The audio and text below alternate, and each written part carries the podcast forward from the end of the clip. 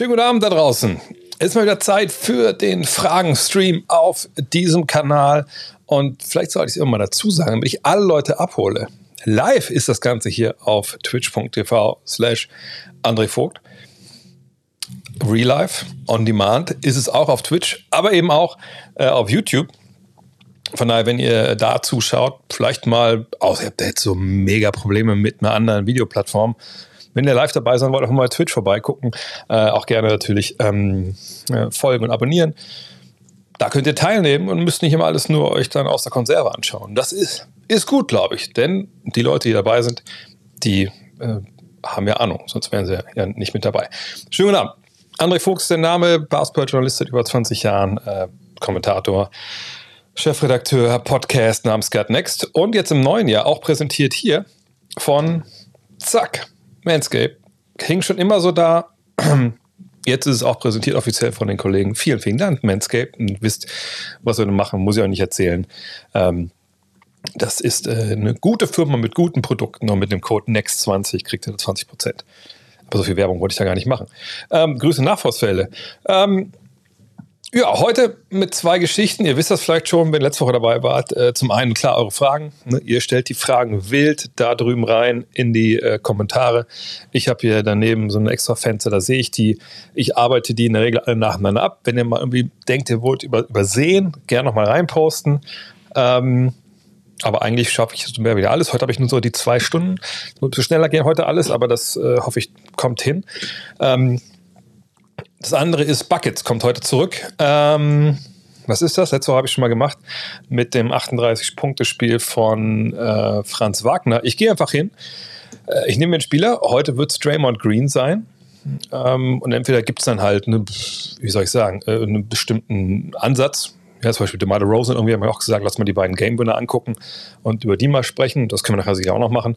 Ähm, und äh, wie gesagt, ihr gebt mir den, Namen des Spiels einfach rein oder irgendein Play oder was ich, es kann alles sein. Und ich ja, nutze hier mein Instat-Tool oder je nachdem, was das für ein Video ist, was ihr sehen wollt. Vielleicht, wenn es mal was Historisches ist, dann muss man mal anders gucken. Wo ist denn jetzt hier mein, mein Brillen sauber macht Tuch? Egal. Ähm, und ich schaue es mir aber live an.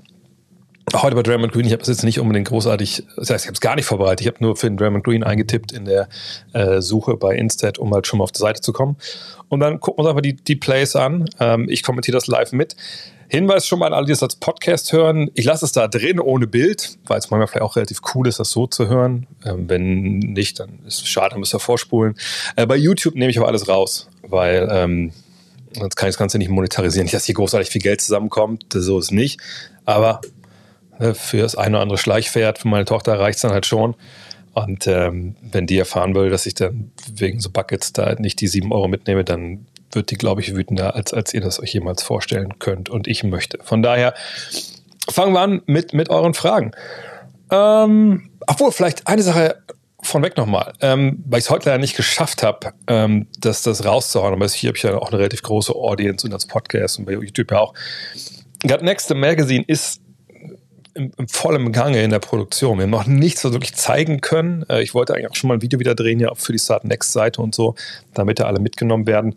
Ähm, aber ich ähm, kann jetzt viel sagen, wir sind natürlich dran. Gerade, äh, wir haben jetzt Freitag, nee, Montag haben wir einen Call, wo wir uns ein bisschen unterhalten wollen über, über das, ähm, also jetzt der, der engste Teil, sag ich mal, der, ähm, der, der Redaktion, ähm, wo jetzt nicht alle freien Autoren dabei sind, sondern die so ein bisschen sich ums Heft machen und, und, und was mal alles so reingeht, an Gehirnschmalz, ein bisschen drum kümmern. Ähm, wir uns besprechen wollen am Montag um 11, wo wir so sagen wollen. Ich meine, eins kann ich schon mal, schon mal verraten. Wir werden vier Cover haben von der allerersten Ausgabe. Ja, es geht ja um Goats. Vier dieser Goat-Kandidaten werden damit Cover verewigt sein. Wir versuchen noch zu klären, ob das preislich sogar machbar ist, dass man quasi vier verschiedene Cover vorne drauf hat. Ne, vier Covers heißt ja eigentlich normalerweise, also Cover sowieso, dann diese Innenseite vom Cover, das ist ja eben Umschlag und ganz hinten quasi die letzte Seite im Heft und dann das Backcover. Weil wir keine Anzeigen haben, kann man das ja locker machen. Was soll man da sonst draufdrucken?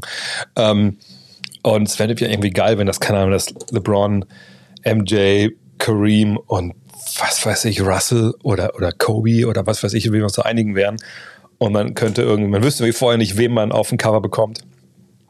Das wäre irgendwie ganz witzig, finde ich. Auf der anderen Seite ist vielleicht der andere noch enttäuscht, wenn er ein Cover bekommt, wo so nicht, nicht sein Star drauf ist. Aber vielleicht gibt es eine Tauschbörse oder so. Also sowas werden wir jetzt nochmal gucken.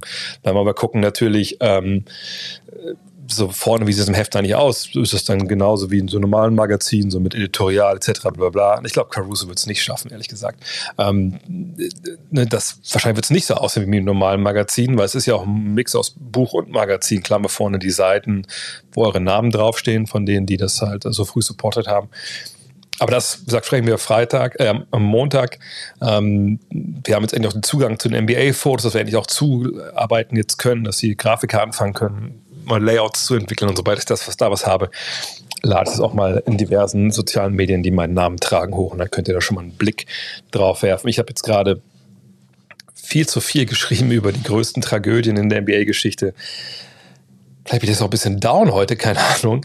Äh, aber da momentan passieren echt, echt gute, gute Sachen. Aber jetzt fangen wir endlich an. Steffen fragt hier, was bedeutet Third Quarter Meltdown? Hast du, glaube ich, schon mal gemailt oder so.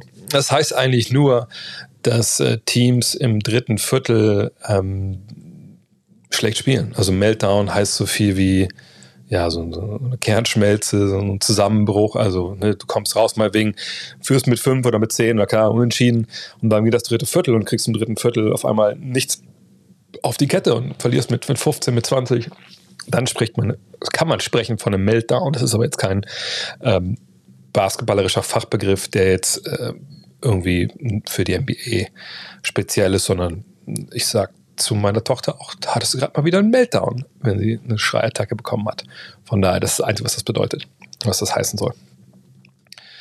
Ähm, was haben wir hier? Ich tue es mir wieder hier runter. Ähm, haben die Warriors mit der Rückkehr, geht das denn hier so ganz drüber? Egal. Äh, mit der Rückkehr von Clay und Weissman nicht so viele Spieler, die Spielzeit benötigen oder wollen, könnte das auf lange Sicht zum Problem werden und möglicherweise ein Unruheherd im Hinblick auf die Meisterschaft.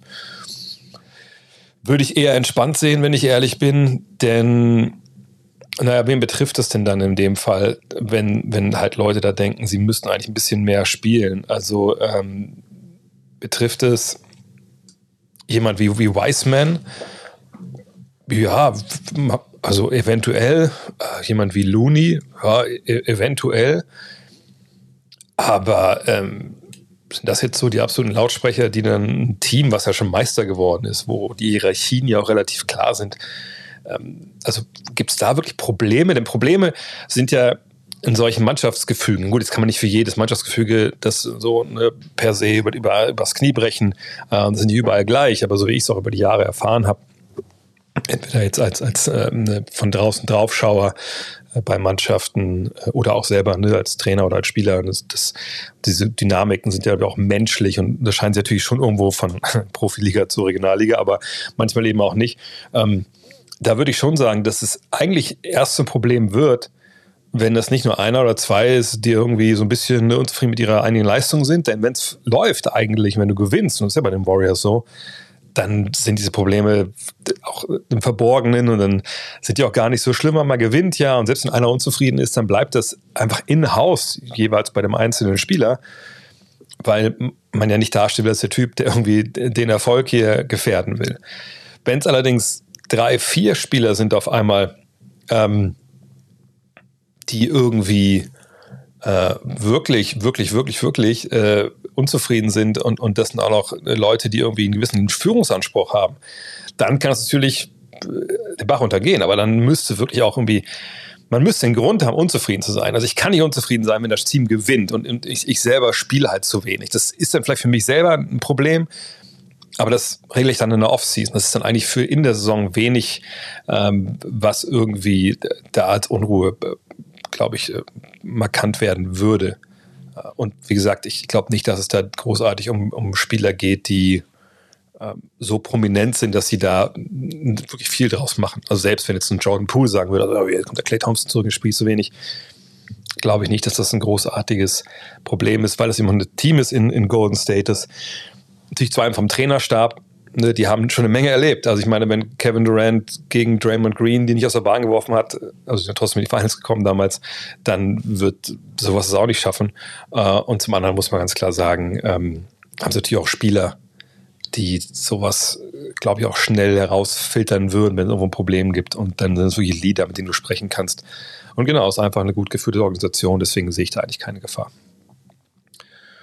Ähm, ich hoffe, ich hoffe, du bist neues Jahr gekommen. Ja, bin ich. Ich hoffe, ihr auch alle. Stimmt, frohes Neues, habe ich gar nicht gesagt. Ähm, ich hatte gleich zwei Fragen. Und zwar fliegen wir Ende März in die USA, Kanada und wollen uns da einige Spiele ansehen, sofern es möglich ist. Ja, das geht mir ganz ähnlich. Äh, gibt es eine Sache, die man bei Hallenbesuch beachten muss, beziehungsweise gemacht haben muss? Und zweite Frage, kannst du eine Biografie eines Basketballers empfehlen als Lektüre für den Flug? Ähm, ich habe ein ganzes Video bei YouTube gemacht, da kannst du mal angucken auf meinem Kanal, ähm, wie man Tickets halt kauft, worauf man da achten sollte. Also ins Unreine gesprochen, ticketmaster.com, da kriegst du die Tickets und dann halt schauen, dass es gute Deals sind. Da gibt es so Farbcodes, das ist eigentlich immer relativ gut zu sehen. Ähm, was man machen kann, ist wirklich immer schauen, dass man äh, nach der Halbzeit vielleicht mal einen Block runtergeht. Wenn man sieht, wo Plätze frei sind, muss man ein bisschen aufpassen. Am besten halt mit, packt mit viel Essen dann dahin gehen. Irgendwie eine bis man das Handy draußen hätte. Da hätten sie ja viel zu tun, die Ascher, wenn die da jeden stoppen würden. Ansonsten würde ich mir auf jeden Fall, ich weiß ja nicht, in welchen Hallen ihr jetzt so unterwegs seid, aber ähm, beziehungsweise steht hier, steht hier ein Ding. Äh, ich habe einen so einen Fetisch, das wirkt gleich relativ eklig. Ähm, ich trinke erstmal. Mm. Ich sammle solche Sachen stellenweise einfach ein in den Hallen, denn in, in jeder Halle gibt es gefühlt diese ein bisschen aufgepimpteren äh, Plastikbecher, äh, die gut dann äh, schön bemalt sind oder so. Und das sind so, so Bottomless-Off-Dinger, also mit Free Refills kannst du hingehen und alles sowas. Aber wie die Amis so sind, ne, sowas bleibt dann einfach da, in der Regel auch einfach liegen nach den Spielen. Wenn man halt so ein bisschen vielleicht noch ein ne, bisschen wartet, dann kann man solche Dinger mitnehmen. Ist in dem Fall ein bisschen ekelhaft, wenn die natürlich von anderen Leuten angetrunken sind. Überlegen natürlich in Covid-Zeiten. Von daher würde ich es einmal erstmal quer durch Clorox ziehen oder durch Domestos. Aber sowas aus den Hallen mitzunehmen, finde ich immer so als, als Erinnerung. Ist natürlich leider die Mav City Edition hier, ist natürlich nicht die beste Erinnerung, aber ähm, finde ich eigentlich ganz geil. Ähm, muss man aufpassen, die kann man oft nicht unbedingt in den, äh, ähm, ich das sagen, nicht unbedingt in den Geschirrspieler tun, aber das würde ich mitnehmen und ansonsten nichts im Team Store kaufen in der Halle. Da ist meistens so ein, ja, so ein Preisaufschlag drauf von, von also bestimmt immer 10 Dollar mindestens. Lieber dann vielleicht äh, Mail-Order, also ein Netz bestellen, bevor man das in den Läden kauft. Das denke ich, das kann man sagen. Oh, meine 10 Allstars, da habe ich noch gar keine Gedanken drüber gemacht. Ähm, und finde ich auch ehrlich gesagt zu früh habe ich auch hier schon, glaube ich, letzte Woche oder vorletzte Woche mal dargelegt, dass ich denke, also äh, wir haben jetzt gerade mal Januar, guter Spiel ist im, im Februar, ist auch jetzt nicht, nicht mehr ewig lange hin, aber das ist was für Ende Januar. Im Endeffekt haben wir jetzt nur einen halben Oktober gesehen, November, Dezember. Ähm, ich würde den Januar gerne noch komplett mitnehmen, bevor ich hier ähm, All-Stars küre, wenn ich ehrlich bin. Und vielleicht der Hinweis, wo ich gerade sehe, also wenn ihr, natürlich habe ich viel mehr vergessen, weil ich kein guter YouTuber noch Twitch, Twitcher bin. Wenn ihr abonnieren, followen wollt, much appreciated und am Ende bedanke ich mich da natürlich ganz artig für. Das habe ich früher mal mittendrin gemacht, aber wie gesagt im Podcast, das macht nicht so viel so gutes Audio. Ähm, wie ich das Spiel von Moses Brown sehe, finde ich das Spiel sehr solide und sollte weiter eingesetzt werden. Ja, denke ich auch. Also ich finde das echt spannend. Ähm, die Minuten, die er bekommen hat, das sieht ähm, sehr fix aus auf den Beinen, natürlich gerade für seine Länge. Das sieht auch äh, wirklich aus, hätte man da noch eine Menge Potenzial. Aber man sieht eben auch, dass er natürlich ein Spieler ist, der noch, der noch ein bisschen jünger ist und, und der einfach, ja, der braucht Spielzeit, der braucht sich auch noch ein bisschen Erfahrung. Und manchmal kommst du einfach, wenn du an so einem Punkt bist, wo die Mavs gerade sind, in die Situation, okay, kannst du dir das leisten? Gerade wenn du auf den großen Positionen natürlich eine Menge gute Leute hast. Jetzt hat, glaube ich, ja, Boban noch Covid. Ähm, aber Maxi ist ja zurück, aber jetzt ja auch, äh, Posing ist auch raus. Ich frage mich nicht, ich bin momentan nicht up to date, wer jetzt wo Covid hat und wer nicht. Ähm, aber das ist ein Mann für die Zukunft, glaube ich. Also die sollten wir auf jeden Fall aufbauen. Äh, und ich meine mich auch sehen zu können, dass er früh in der Saison in Diskussionen mit dabei war um Dragic, also dass das Toronto gesagt hat, ne, also, oder dass es diese Idee gab, ne, Toronto schickt halt Dragic rüber, glaube ich, für X plus halt aber auch Moses Brown. Da habe ich schon gewundert, warum Moses Brown unbedingt dabei sein sollte. Klar, Big Men, äh, die haben keinen, aber das ist, glaube ich, auch so ein Spieler, der anderswo sicherlich Begehrlichkeiten weckt.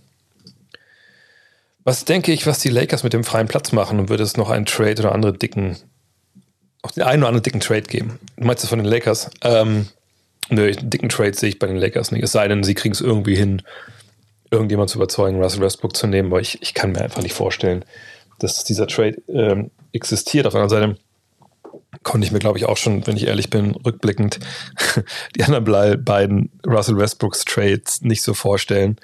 Ähm, von daher, nee, also Buyout, wie auch schon geschrieben wird, ja, das denke ich schon. Ähm, da waren sie in den letzten Jahren ja auch aktiv und das ist ja auch was klar. Ne? Da haben die Lakers immer einen eingebauten Vorteil. Ähm, jetzt sogar gleich in mehrerer Hinsicht, finde ich. Sie haben natürlich LA äh, und alles, was das mit sich bringt, an, an angenehmen Dingen, ne? ähm, dass man da mal vielleicht im Leben oder spielen möchte. Oder einfach auch, wenn ein Spieler aus der Gegend vielleicht kommt, äh, mal nochmal für eine Halbzeit zurück in die Heimat möchte. Das ist immer eine, eine Geschichte. Ähm, genau, man könnte jetzt den Rusty Yield in ein drittes Team-Trade machen. Ja, Frage, wer das dritte Team ist. Ähm, also Buyout wird, werden sie auf jeden Fall die Augen offen halten. Ähm, auf der anderen Seite gibt es hier andere Teams, die Augen offen halten, was aber eventuell für die Lakers sprechen könnte, je nachdem, was dieser Buyout-Spieler halt will.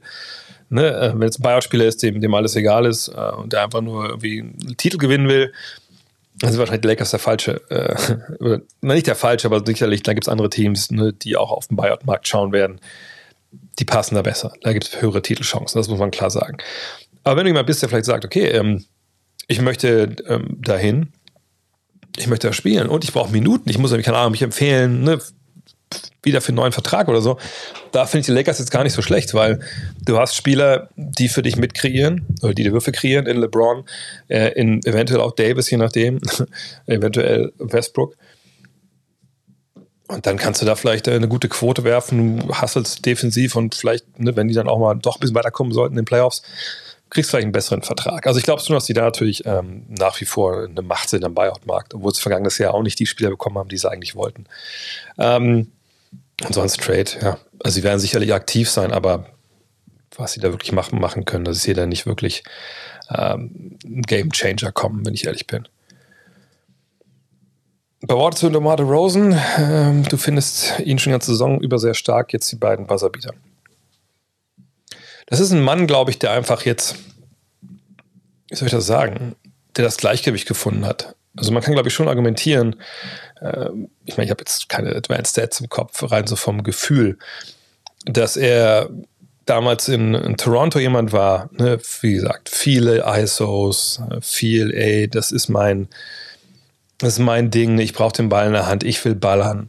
So, ne? Und ähm, dann dieser Trade nach San Antonio, der ja für viele, äh, in vieler Hinsicht total überraschend war, und äh, sieht sein Ex-Team, wo er ja wirklich, ähm, soll ich das sagen? Also, der war ja wirklich, also das, das, der war ja vielleicht nicht Mr. Toronto, aber nicht, dass, dass er und Lowry und dieses Team und, und auch diese Enttäuschung, die sie durchgemacht haben, das ist ja wirklich was, das verbindet dich ja auch mit diesen, mit diesen Fans und dieser, dieser geilen Stadt Toronto. Und ähm, dann muss er gehen. Die werden Meister direkt ohne ihn. Ja, und fairerweise wird das ihm ja auch dann so ein bisschen angelastet. Und ähm, dann geht er nach San Antonio oder wird nach San Antonio geschickt. Und ähm, das Krasse finde ich, ne, da spielt er ja dann ganz anders. So, also, das heißt ganz anders. Also er ne, passt sich an, er entwickelt sich weiter als Spieler und das nicht falsch verstehen, ist nicht so, dass ich ihm jetzt vorwerfen würde, das hat er früher nicht gemacht oder so, sondern ne, ich glaube einfach, dass diese Art und Weise, wie sie in Toronto Basketball gespielt haben, eben auch eine war, die diese Entwicklung nicht unbedingt ähm, gefördert hat. Und in San Antonio aber ist es dann anders und er wird zu einem besseren Basketballer, er wird zu einem besseren Playmaker. Und jetzt kommt er nach Chicago, wo sie ein Team haben, wo er einfach viel, viel zusammenpasst. Und äh, wo er nicht der offensive Alleinunterhalter sein muss, der vielleicht dann in ähm, San Antonio zwischendurch mal war. Ähm, das ist ein modern, modernes Team mit, mit vielen Spielern, ne, die von draußen funktionieren. Das ist eine Truppe von so ein paar Jungs, die so ein bisschen, soll ich das sagen, äh, glaube ich, disrespected wurden. Ne? Lonzo Ball wird nicht mal irgendwie ne, das Offersheet gematcht kann einfach gehen aus, aus New Orleans. Natürlich hat der was zu beweisen. Zach Levine hatte vorher schon was zu beweisen, dass er eben nicht nur so ein äh, Volume-Scorer ist und der Empty Stats liefert. Äh, Vucevic, der muss vielleicht nicht so viel beweisen, aber dementsprechend schlecht lief es zu Beginn jetzt auch in der Saison. Aber selbst ein Caruso, ne, wenn der von den Lakers einfach so ein lächerliches Angebot bekommen hat und ne, die, die Bulls wissen, was der äh, möchte, naja, dann haben die auf einmal alle Bock. Und ne, für The Rosen, der, der geht ja hin, alle sagen, was soll das denn? Was soll er denn mit denen spielen? Das klappt sowieso nicht, der kann trifft keine Dreier. Und das vielleicht so ein bisschen, hier, keiner glaubt an uns. Phänomen und, und er spielt einfach einen richtig, richtig guten Basketball und diese Game Winner, ja, das ist natürlich einfach auch zwei, zwei Würfe für die Ewigkeit und dann auch Back-to-Back spielen. Wahnsinnig gut und freut mich total für den, für den Typen. Ich finde, die Grizzlies bekommen immer noch nicht ganz die Anerkennung, die sie verdienen. Was macht sie als Team so stark? Und glaubst du, Ja Morant könnte sich in den erweiterten Kreis der WP-Diskussion spielen, sollten die Grizzlies weiterhin so weit oben im Westen stehen? Jetzt kann man natürlich fragen, ähm, naja, sie haben ja auch gewonnen, als äh, er, er, nicht dabei war. Also ne, wie, wie, wie wertvoll kann er denn eigentlich sein? Also ihr merkt schon, das ist jetzt nicht, nicht unbedingt total ernst gemeint, aber ne, die sind schon mehr als ähm, die sind mehr als nur Ja Morant, der dann die anderen so ein bisschen mitnimmt. Und äh, das ist was, was einem total freuen muss natürlich, dass das so ist, weil das war nicht so zu erwarten. Ne? Also wie gesagt, wir haben es ja auch in, in Triple Threat nicht erwartet gehabt. Ähm, und es ist, glaube ich, eine Mannschaft, wo, wir sehen auch hier, ne, Kovic schlägt da gerade ähm, ziemlich zu, ähm, wo junge Spieler einfach jetzt äh, so ein bisschen ihren Weg finden ne, und, und, auch äh, zusammenfinden. Und auch, glaube ich, in der Beziehung war, glaube ich, auch dieser, Aus, dieser Ausfall von Morant jetzt gar nicht so unbedingt schlecht, weil ich denke, ähm, dass da Leute wie, der Name habe ich eben schon im Chat gesehen, ich mache mal die Frage weg, äh, wie, wie, Desmond Bain natürlich einfach da jetzt größere Spielanteile äh, bekommen haben und bekommen konnten. Und ähm, eine Zahl, die, die wirklich exzellent ist, ist das Defensivrating. Ihr seht das da oben, 14. Ähm, wenn ihr euch erinnert, als im Endeffekt Ja Morant rausgeht, hatten sie, glaube ich, waren sie Platz 30 oder 29 im Defensivrating. Jetzt sind sie auf Platz, Platz 14. Das ist natürlich aller Ehren wert und eine tolle Entwicklung. Äh, wir sehen das Offensiv-Rebound, ne, da sieht er die Eins stehen. Das ist wahnsinnig gut. Sie, die, sie forcen viele Turnover, ne, sie rebounden am eigenen Brett. Klar, defensiv, die effektive Field Quote ist weiterhin nicht richtig gut. Und vorne könnte sie auch effizienter sein. Aber die kommen halt über ihre Jugend, die kommen über die Power, die sie halt mitbringen. Sie haben mit John Morant natürlich auch einen, einen Superstar, aber ähm, auch wenn der Dreier jetzt wieder, wieder gut, besser fällt, oder richtig gut fällt, da war er zwischendurch mal nicht so gut. Ähm, muss man sagen, also MVP, ja, ein paar Stimmen, vielleicht irgendwie eine Third Place Votes oder sowas, aber nichts, wo man sagen würde, der kommt in die ersten drei, vier äh, und das dann für mich so, dass die MVP-Diskussion. Der heißt dahinter ist nice to have, aber ist nicht wirklich äh, MVP würdig, sage ich mal. Ja. Eine Goat-Frage, super. Darf es überhaupt einen Goat geben? Denn so würde man ja sagen, egal wer noch in die Liga kommt, würde, man würde nicht die Chance haben, der Größte aller Zeiten zu sein, weil dies eben schon schwer ist. Aber aller Zeiten ist nun mal beispielsweise heute nicht vorbei. Ich weiß nicht, ob sie ganz falsch stehst. Ja, klar. Das ist ja ähm, generell, ähm, ich als Journalist muss ja auch immer ähm, genau äh, formulieren. Klar, ähm, der größte aller Zeiten, das ist, ähm, was das eigentlich einschließt, es kommt niemand mehr, der besser ist als der. Aber diese, dieses, dieses Goat-Ding kommt jetzt auch nicht von Journalisten unbedingt, sondern es wird ja halt äh, im Netz vor allem viel diskutiert und äh, klar, da legt man auf solche Nuancen nicht unbedingt, äh, nicht unbedingt Wert. Klar, natürlich geht es immer nur ähm, wenn wir über den Goat, wenn diese Goat-Diskussion geführt wird, geht es immer nur um der beste Spieler bis jetzt. Aber ich denke mal, das lässt sich nicht so gut abkürzen, deswegen nennt man das Goat. Meiner zu den Nominierten, Nominierten der 2022er Hall of Fame Class. Billups, Ginobili, Bogues, Cooper, Eaton und Hardaway gehe ich mit. Der Rest, naja, da muss ich mal nebenbei kurz schauen. Ähm, Hall of Fame Basketball äh, Candidates 2022. Denn, ah, da haben wir es doch. Hm. Obwohl, sind jetzt die offiziellen. Okay, mal drauf gucken. Das sind, so, das sind die Spieler, die eligible sind für die Hall of Fame. Ähm, und wir reden ja auch meistens ähm, über die, und nicht so sehr über jetzt irgendwie, keine Ahnung, es gibt ja noch diese anderen Komitees, hier noch internationale Leute und sowas. Ähm, auf Spox das auch, warte mal. Spox.com. Aber das ist die Liste, die ich hier zeige, ist, glaube ich, auch nicht so schlecht, weil man da natürlich sehen kann, wer äh, im Ende des Tages jetzt ähm, wer überhaupt eligible ist dieses Jahr. Ähm, wo, ist, wo sind denn die? Wo sollen denn die?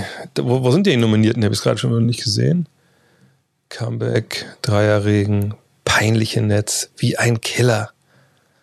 Es nervt. äh,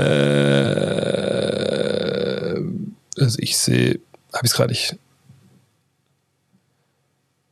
Ich habe, ich sehe es jetzt hier nicht, aber ähm, wo soll das denn sein? Bin ich doof? Könnt mir gerne. Geh mal auf NBA-Button. Ich bin auf NBA-Button gegangen. Hall of Fame-Kandidaten. Äh, jetzt kann ich natürlich das, das, hier nicht rauskopieren, leider. Äh, warte mal, das wird doch, das muss doch machbar sein. Warte mal. News. Livestream, Jump NBA News. Career High. Alter. Von wann, wann ist das denn gewesen? Äh. Was sind ja die, Dio, die Dia-Shows? Ich gucke nochmal. Mal. Spox, NBA Hall of Fame. Das ist doch, ne? Nee. Oh Gott, oh Gott, das, ist ein richtig gutes, richtig gutes äh, Podcast und Fern. Da haben wir es doch, na bitte. So, dann schauen wir mal rein. Ähm, wer, wer ist jetzt hier nominiert? Also Ginobili hat man eben ja schon gesagt. Ähm, dann Billups, ja, von mir aus. Maxi, ja, kann man machen. Marcus Camby, ja. Tom Chambers, ja. Michael Cooper, ja. Mark Eaton, ja, Shotblocker. Ähm, Finlay, okay.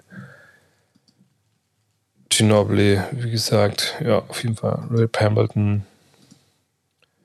Tim Hardaway. Ja, Tim Hardaway wird schwer haben. Ne? Das, ich glaube mittlerweile bei Tim Hardaway immer diese Aussagen gegenüber Schwulen und so. Und sollte man das mal auch vielleicht mal irgendwann auch mal wieder verzeihen. Mark Jackson. Marcus Johnson. Sean Marion, okay. Buck Williams, noch ein paar echt paar, paar Deep Cuts dabei. Hm. Ja, gut. Ähm, da fehlen jetzt die ganz großen Namen, allerdings, wie gesagt, wüsste jetzt auch nicht, ob da jetzt irgendwer, also wenn ihr jetzt irgendjemanden habt, der, der da grandios vergessen wurde, gerne mal in, in die äh, Chat reinschreiben. Aber das ist ja nun mal das Ding bei der Hall of Fame. Also gerade wenn es um so diese ähm, aktuelleren Spieler geht. Und man kann ja erst nach, nach fünf Jahren in der Regel aufgenommen werden. Ne, erst dann ist man eligible. Ähm, und wenn dann natürlich gewisse Zeiten, gewisse Jahrgänge einfach da sich niemand anbietet, dann sind es natürlich dann die, die da so eine Auswahl wie jetzt, ne, die ja vielleicht nicht so Top-Niveau sind. Und dann kann man noch welche nach, oder kann man welche noch reinrutschen, die vielleicht vorher vergessen wurden über die Jahre. Aber ihr kennt mein, ähm, mein, mein, äh, meine Meinung zur, zur Hall of Fame und wie die das machen. Irgendwann werden sie sich da auf irgendwann werden sie sich schon einigen können, aber wie gesagt, also wo, wo, wo sollen die, die anderen, die großen Namen herkommen? Das gibt es, glaube ich, einfach auch nicht her. Und die, den Nachschub hier, dass man, äh, warum Maxi Brooks dabei ist, Bud Webb nicht. Also generell, solche Spieler, ich finde, die gehören beide mit rein, weil es ein Museum ist. Nur so, sollten es Hall of Famer sein, also Ruhmeshallenspieler, die Besten der Besten aller Zeiten. Da denke ich auf jeden Fall ähm, eher nein.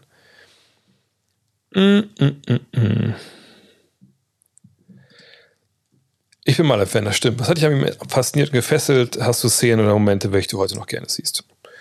Ja, seine Highlight-Tapes sind ja nicht so ewig lang. Ähm, mich aber fasziniert, dass es ein wahnsinnig guter Schütze war. Gut, er war jetzt Linkshänder, ich bin Rechtshänder, also, also taugt er in der Hinsicht relativ wenig als Vorbild, aber ähm, ich fand es einfach geil, dass er ähnlich wie Bird natürlich jemand war, auf einem, natürlich auf einem tieferen Level, ähm, der einfach das Spiel krass gelesen hat, einen geilen Dreier hatte. Ich fand diese Story auch so krass, ne, aus dem College raus und dann voll die Alkoholprobleme und dann sich zurückgearbeitet und einfach dieses manische, diese, also die eine Story, die mir wieder einfällt, ist, dass er in einer Halle steht irgendwann und wirft irgendwo auswärts und einer ist ja immer auch, ne, das viel, viel mehr in der Halle rumhängt, als auch aussieht, als eigentlich, dass die Kollegen so tun. Und dann habe ich irgendwann nur sagt, hier holt ein Hausmeister und gesagt, hier der Korb, der hängt fünf Zentimeter, aus ja zwei Zentimeter zu tief oder zu hoch, eins von beiden. Der Typ sagt, hä, was? Und dann messen das nach und ist halt genauso. Ähm, einfach ein geiler Spieler und Highlight-Tapes, also einfach nur mal, es gibt auch nicht viele Mixtapes, aber eingeben bei, bei YouTube, da kommt ihr schon zu den richtigen Szenen. Schätzt die aktuelle Leistung von LeBron ein? Ist er für dich ein MVP-Kandidat, wenn sich Lakers stabilisieren, vielleicht auch 4, 5 in die Playoffs gehen? Oh. Kann ich relativ schnell beantworten, weil ich letzte Woche schon beantwortet habe. Mm. Er ist sicherlich einer, der Stimmen abbekommt. Für mich sollte niemand äh, MVP werden, dessen Team an, an vierter, fünfter Stelle äh, Eastern oder Western Conference äh, steht und mm, nicht wirklich Meisterschaftschancen hat.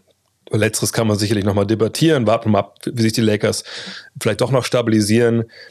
Ja, also für mich so ein Out ist immer bei dieser Regelung, okay, ähm, also wenn, keine Ahnung, du hast Verletzungen früh in der Saison, haben die Lakers und am Ende sind alle fit und du bist der beste Spieler und du bist auf einmal jetzt der beste Spieler eines Teams, wirklich Meister werden kann, weil alle fit sind.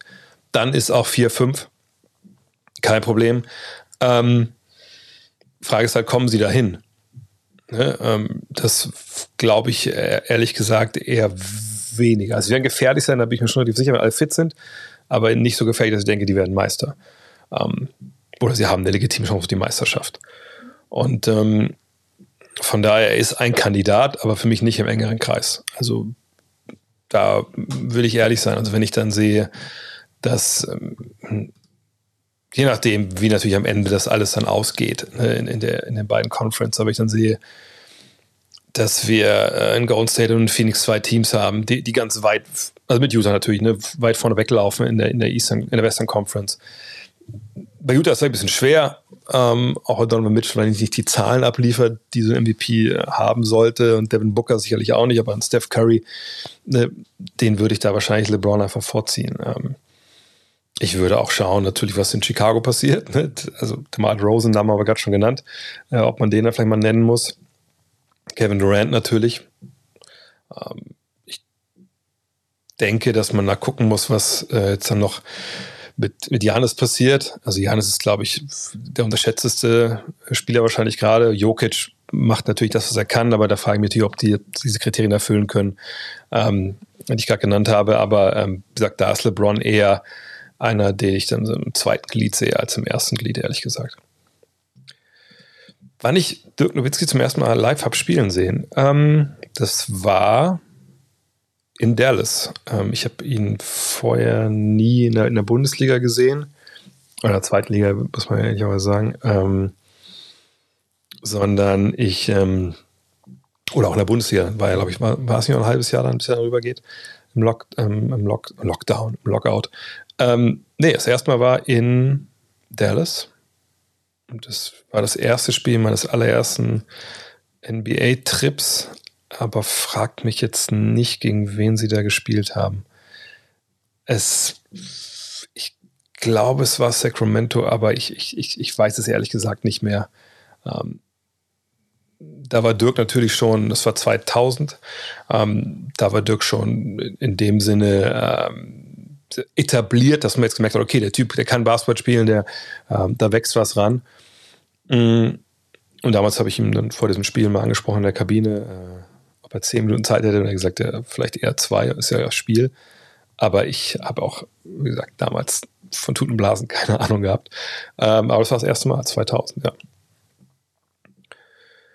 Äh, nächstes Mal Josh Giddy oder Jokic? Ja, kann man machen nächstes Mal. Jokic war am allerersten Mal natürlich relativ prominent, als wir Buckets gemacht haben. Aber da war es natürlich äh, schwieriger. Äh, kürzer, meine ich, nicht schwieriger. Gibt es eine Website, die Spiele bewertet, wie spannend sie sind, ohne das Ergebnis zu erfahren? Oh ja, sodass man als League Pass-Abo-Typ sich am nächsten Morgen das geilste Spiel aussuchen kann. Ja, gibt es. Ähm, warte mal kurz, ich gucke, ob ich das nebenbei jetzt schnell finde. Äh, League Pass. Äh, ich, ich habe das auch mal abonniert, glaube ich, mal, aber ich, ich weiß nicht mehr. Ähm, mm, mm, mm. Wisst ihr das vielleicht, wenn ihr es Wikihoops kann, ist das Wikihoops? Es gibt eine Seite, ich finde den Namen jetzt nicht ein, wo man, man drauf gucken kann und man, man sieht ähm, die, also die, äh, die, die Paarung und man sieht daneben aber nur, ich glaube, es ist ein Color Code auch, ne? Gelb ist eben so, ja, grün Spannung und rot ist, glaube ich, Blowout. Aber ich fällt, mir fällt nicht ein. Ist das WikiHoops wirklich gemotzt? Ich guck mal kurz. wikihoops.com, denke ich mal, ne? Äh, ja, das sieht nicht so aus wie das, was ich, äh, äh, was ich eigentlich meine. Aber es scheint so ziemlich das gleiche zu sein, ne? Also man kann das hochworten runter. Nee, das, aber ich, ich meinte das. Es ist noch eine andere Seite. Ähm, mh. Warte mal kurz. Äh, mal NBA League Pass. Games rated. Äh. Nee, ich finde es ehrlich gesagt jetzt nicht. Schade. Muss ich noch mal eine ruhige Minute. Ähm, oder Spoiler-Free Basketball Scores, eine App. Webby Sports, ist es das? Warte mal. Webbysports.com. Äh, äh, nee, das habe ich, das, es gibt's Webby, das war es aber nicht. Webby Sports. Es gab eine Seite. Warte mal. Nee, Webby Sports ist, äh, das ist, das ist alles das gleiche Konzept, aber es hieß auch nicht Webby Sports. Es war, sagt, mit so einem Color. Warte mal, ist es das hier? Achso. Nee. Nee, keine Ahnung. Ich finde es ehrlich gesagt es nicht. Ähm, aber es, es, ist so ähnlich wie die, ähm, die man, äh, die, die ihr da gerade alle genannt habt, ja. So, wie geht's denn weiter?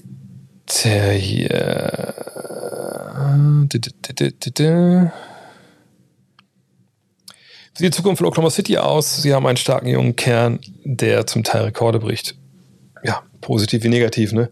Ähm, ja, wie sieht die Zukunft aus?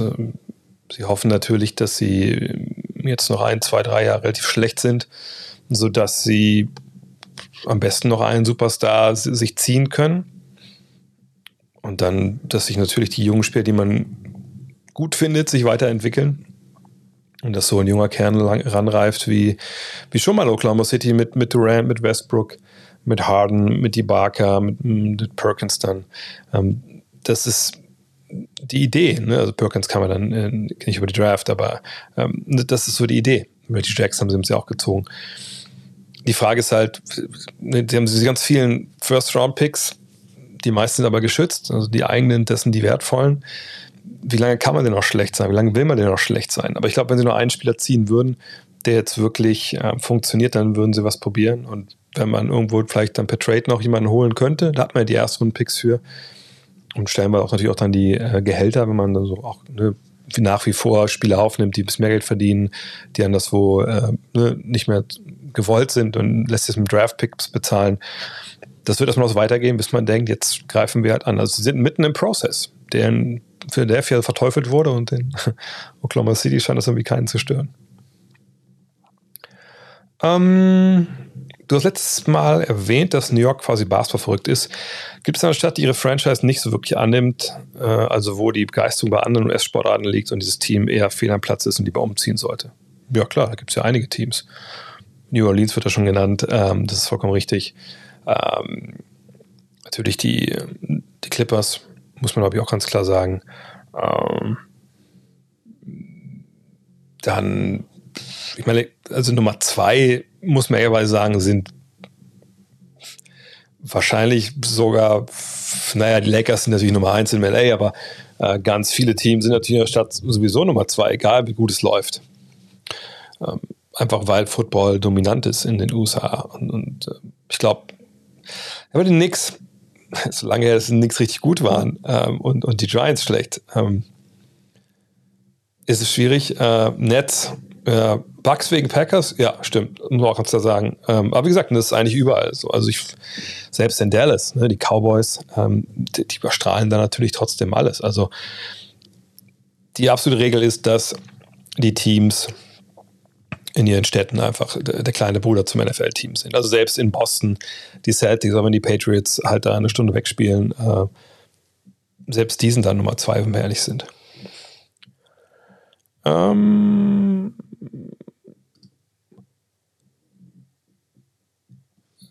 äh, bla bla bla. Ah, du hast, ähm, du hast ähm, Planet Basketball bekommen. Sehr gut. Zwei Fragen. Warum hat es Patrick Aloysius Ewing nicht geschafft, ein Kapitel zu bekommen? Gab es schon mal Überlegungen für einen dritten Band. Die Frage Nummer eins, äh, für Nummer eins ist, ist die Antwort der Frage Nummer zwei. Ja, wir haben schon, lange drüber, haben schon länger darüber nachgedacht, ähm, haben mal die Zeit gefehlt. Man fragt sich warum. Ähm, aber in Band 3 wäre natürlich dabei gewesen. Also wir hatten ja immer nur 512 Seiten zur Verfügung.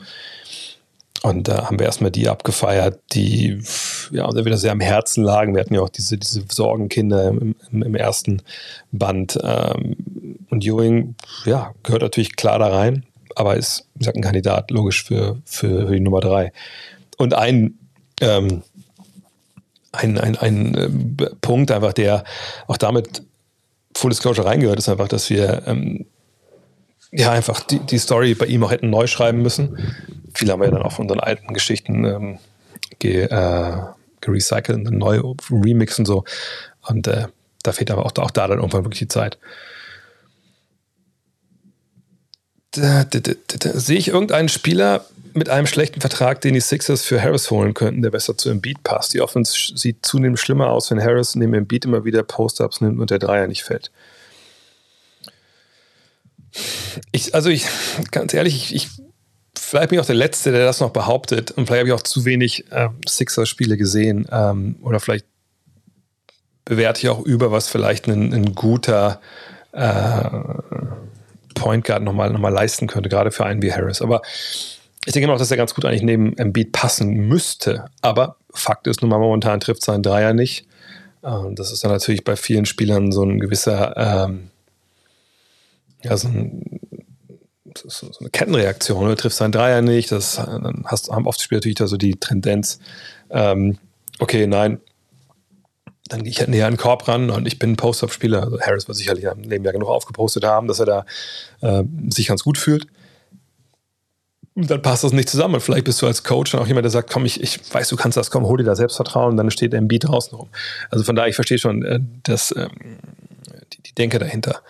Ähm, Frage ist halt nur, ne, so, das wäre so ein Deal, ich tausche mein Problem gegen dein Problem.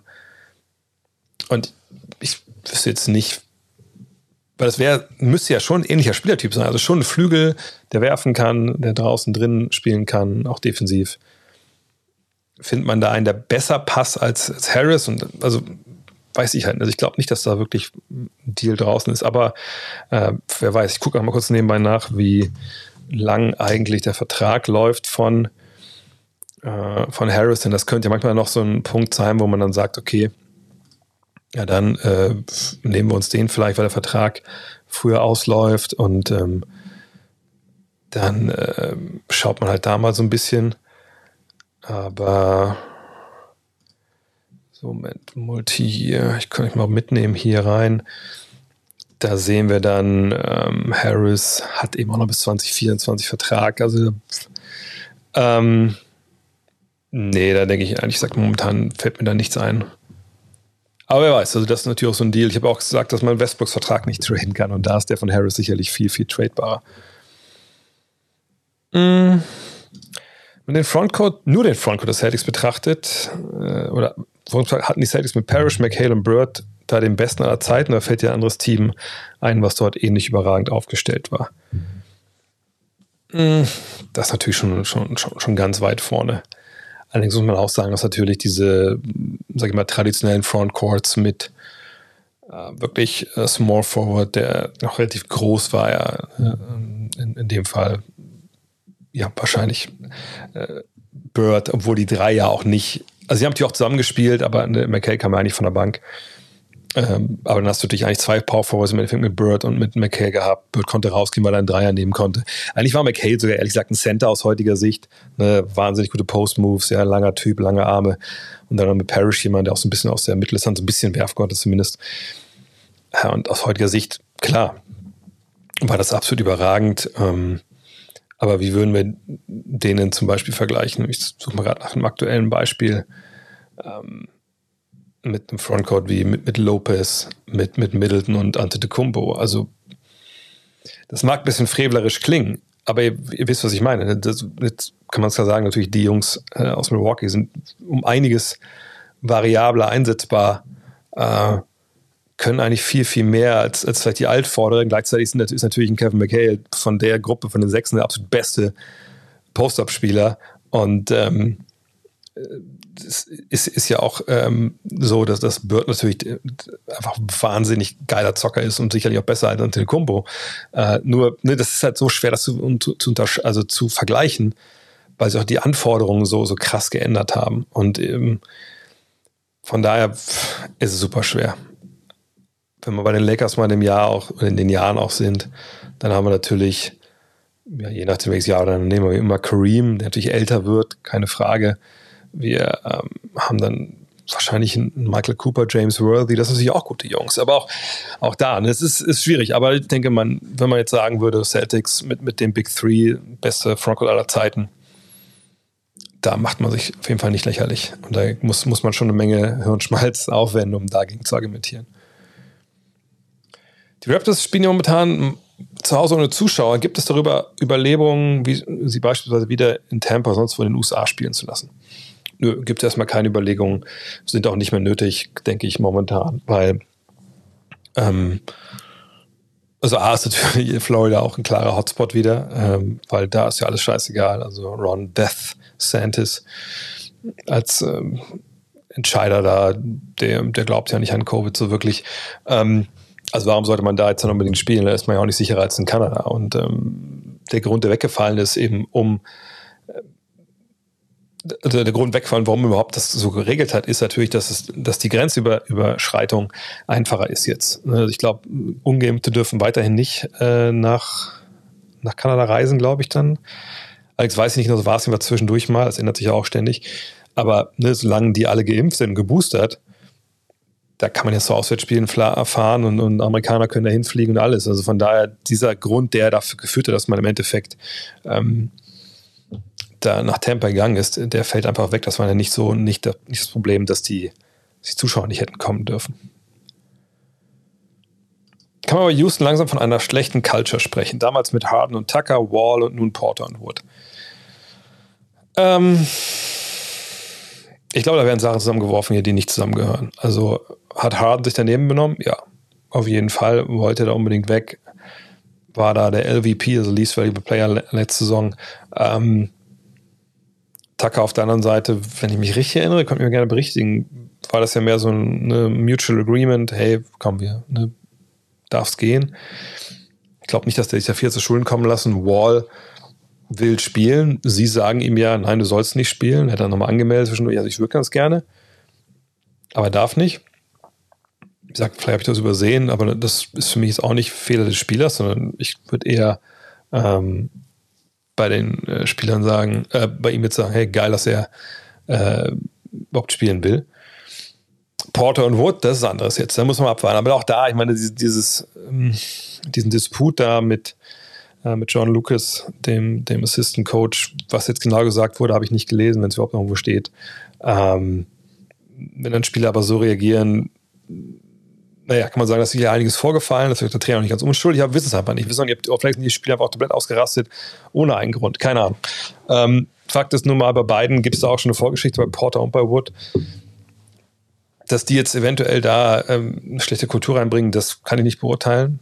Das wird sich jetzt zeigen, aber ähm, Harden äh, ist weg. Hat sich daneben genommen, aber das hat ja dann im Endeffekt die, die Rockets nicht mehr beeinflusst und die Kultur da beeinflusst. Denn dann war er ja weg. Von daher, und, bei Tucker sehe ich es nicht und Wall ist für mich eigentlich eher, eher ein Musterprofi. Von daher, nee, würde ich, würd ich nicht sagen. Ach ja, Maxi, nochmal, äh, du bist in Miami, Orlando, Toronto und New York. Okay. Und das Video einfach bei mir, also youtube.com slash drehvogt, also ich finde das, äh, ich weiß nicht mehr, wie es heißt.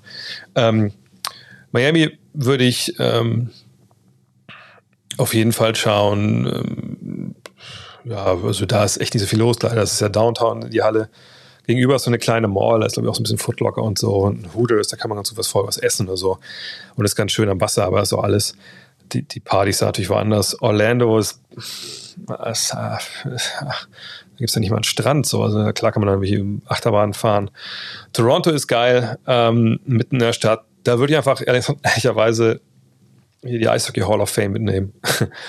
äh, und New York, ja gut, New York ist äh, natürlich geil. Aber ich würde, die Tour machen, wenn ich da bin. Mach die Tour durch den MSG. Das ist nicht so schlecht. Mm, mm, mm. Könnte ich mir vorstellen, zu jeder God Next Magazinausgabe eine Podcast-Folge zu machen, wo du mit einem, dem einen oder anderen Autor kurz über seinen Artikel sprichst. Ja, kann man sicherlich machen. Äh, mal gucken. Ja, wäre vielleicht eine Idee. Ähm, ist immer die Frage, ne, die Jungs haben ja auch alle irgendwie alle, die sind alle in, in Jobs unterwegs, ob man da Zeit findet und wie weit sich man dann über das Thema da austauschen möchte. Aber das, das kann gut passieren, dass es da was dauert gibt, ja. Ähm, inwieweit hat der Coach eines Spielers oder der Rookie Einfluss auf dessen Entwicklung? Kann aus einem schlechteren NBA-Rookie durch einen guten Coach ein überragender Spieler werden? Nein, also ich meine, wenn du jetzt wirklich nicht das Talent hast, äh, in dir hast schon, dass du aber All-Star wirst, dann wirst du es auch mit dem besten Trainer nicht. Das muss man ganz klar sagen. Vor allem nicht dann so. Ich würde mal auch dann, ich, ich würde mal ausgehen, muss es natürlich durch, durchdenken. Also wenn du jetzt nicht das Riesentalent bist, dann gehst du ja auch nicht nach einem Jahr College in die NBA, sondern dann würde ich sagen, bist du mindestens drei Jahre da. Sagen wir mal drei. So, das ist ja schon relativ lang. So, das heißt, du bist ja auch nicht mehr 18, 19, sondern auch schon was an 21 oder so. Und äh, da ist natürlich auch noch Entwicklung möglich, aber nicht äh, so ein Riesensprung. Äh, also ich gehe jetzt davon aus, dass der Spieler auch im College-System nicht durchs Raster gefallen ist, sondern da auch spielen konnte. Ne? Und äh, also als Coach, klar, Spielerentwicklung in der NBA ist gut, da müssen wir nicht drüber reden. Aber dass man da jetzt jemanden nimmt wie, wenn mir jetzt gerade ein Beispiel einfällt, ähm, aus diesem Jahr. Äh, sag mal jemand wie Matisse Thibel. So, der kommt rein, überragender Verteidiger, vielleicht sogar der beste momentan, den wir haben, so Flügelverteidiger. Kannst du den äh, dann als, als Coach zu einem Abo-All-Star coachen, weil er offensiv auf das Level kommt? Da würde ich ganz klar sagen, nein. Das ist in dem einfach nicht drin. Ähm, so, aber du kannst natürlich solche Spieler wie Thibel oder so ganze Vision für die entwickeln, wie sie spielen müssten, damit, ähm, damit äh, ne, der einfach in der Liga funktioniert und, und einfach das, das die beste Version seines Selbst sein kann. Also bei Cyber ist so, okay, kommen wir machen dich zum Dreierschützen, wir machen dich zu einem, der auch mal aus dem Dribbling nochmal den Ball weiterpassen kann, guten Cutter etc. Das kann man sicherlich beibringen, aber das würde nicht, sage ich mal, ne, dieses Ceiling so komplett auseinander, also nicht das, was man hat und das, was man erwartet, nicht komplett auseinanderreißen, dass man jetzt denkt, okay, krass, das, das hätte man nie erlaubt, nie erwartet, dass er so spielt. Gleichzeitig kann natürlich ein, äh, ein Trainer viel kaputt machen, wenn man eben die Jungs keine Chance gibt oder irgendwie in der Bank setzt und, und irgendwie nur äh, auf, auf, andere Spieler setzt. So, ne? Das ist dann natürlich schwierig. Dame spielt bislang eine durchwachsene Saison und plagt sich immer wieder mit, den Bauch, mit der Bauchmuskelgeschichte rum. Hat dir Portland den idealen Zeitpunkt für einen Trade verpasst? Glaube ich, können wir schwer spekulieren, weil wir einfach nicht wissen, ist das dann vielleicht im nächsten Jahr nach einer Offseason, wo er dann nicht Team USA spielt, ausgestanden und ist er dann nächstes Jahr wieder der alte Dame. Wenn dem so sein sollte, dann glaube ich, ähm, ist es wahrscheinlich ähm, nicht großartig anders, was man in so einem Trade bekommt für ihn als jetzt. Auf der anderen Seite kann man natürlich klar sagen, also seit vielleicht seit ein, zwei Jahren, jawohl, na, ist mal sein, sein, sein Peak, den er jetzt so hat, der hat er ja schon relativ lange jetzt, denke ich. Und ähm, jetzt würde ich eher erwarten, dass es so langsam runtergeht. Wenn man das natürlich so denkt, dann kann man sagen, ja gut, dann haben sie eh schon verpasst, diesen, diesen Zeitpunkt. Einfach nur, weil der Spieler halt älter wird. Aber da es sich hier jetzt augenscheinlich erstmal um eine Verletzung handelt, würde ich jetzt nicht sagen, dass das schon unbedingt so sein muss. Aber es kann natürlich sein, das ist, ist vollkommen richtig.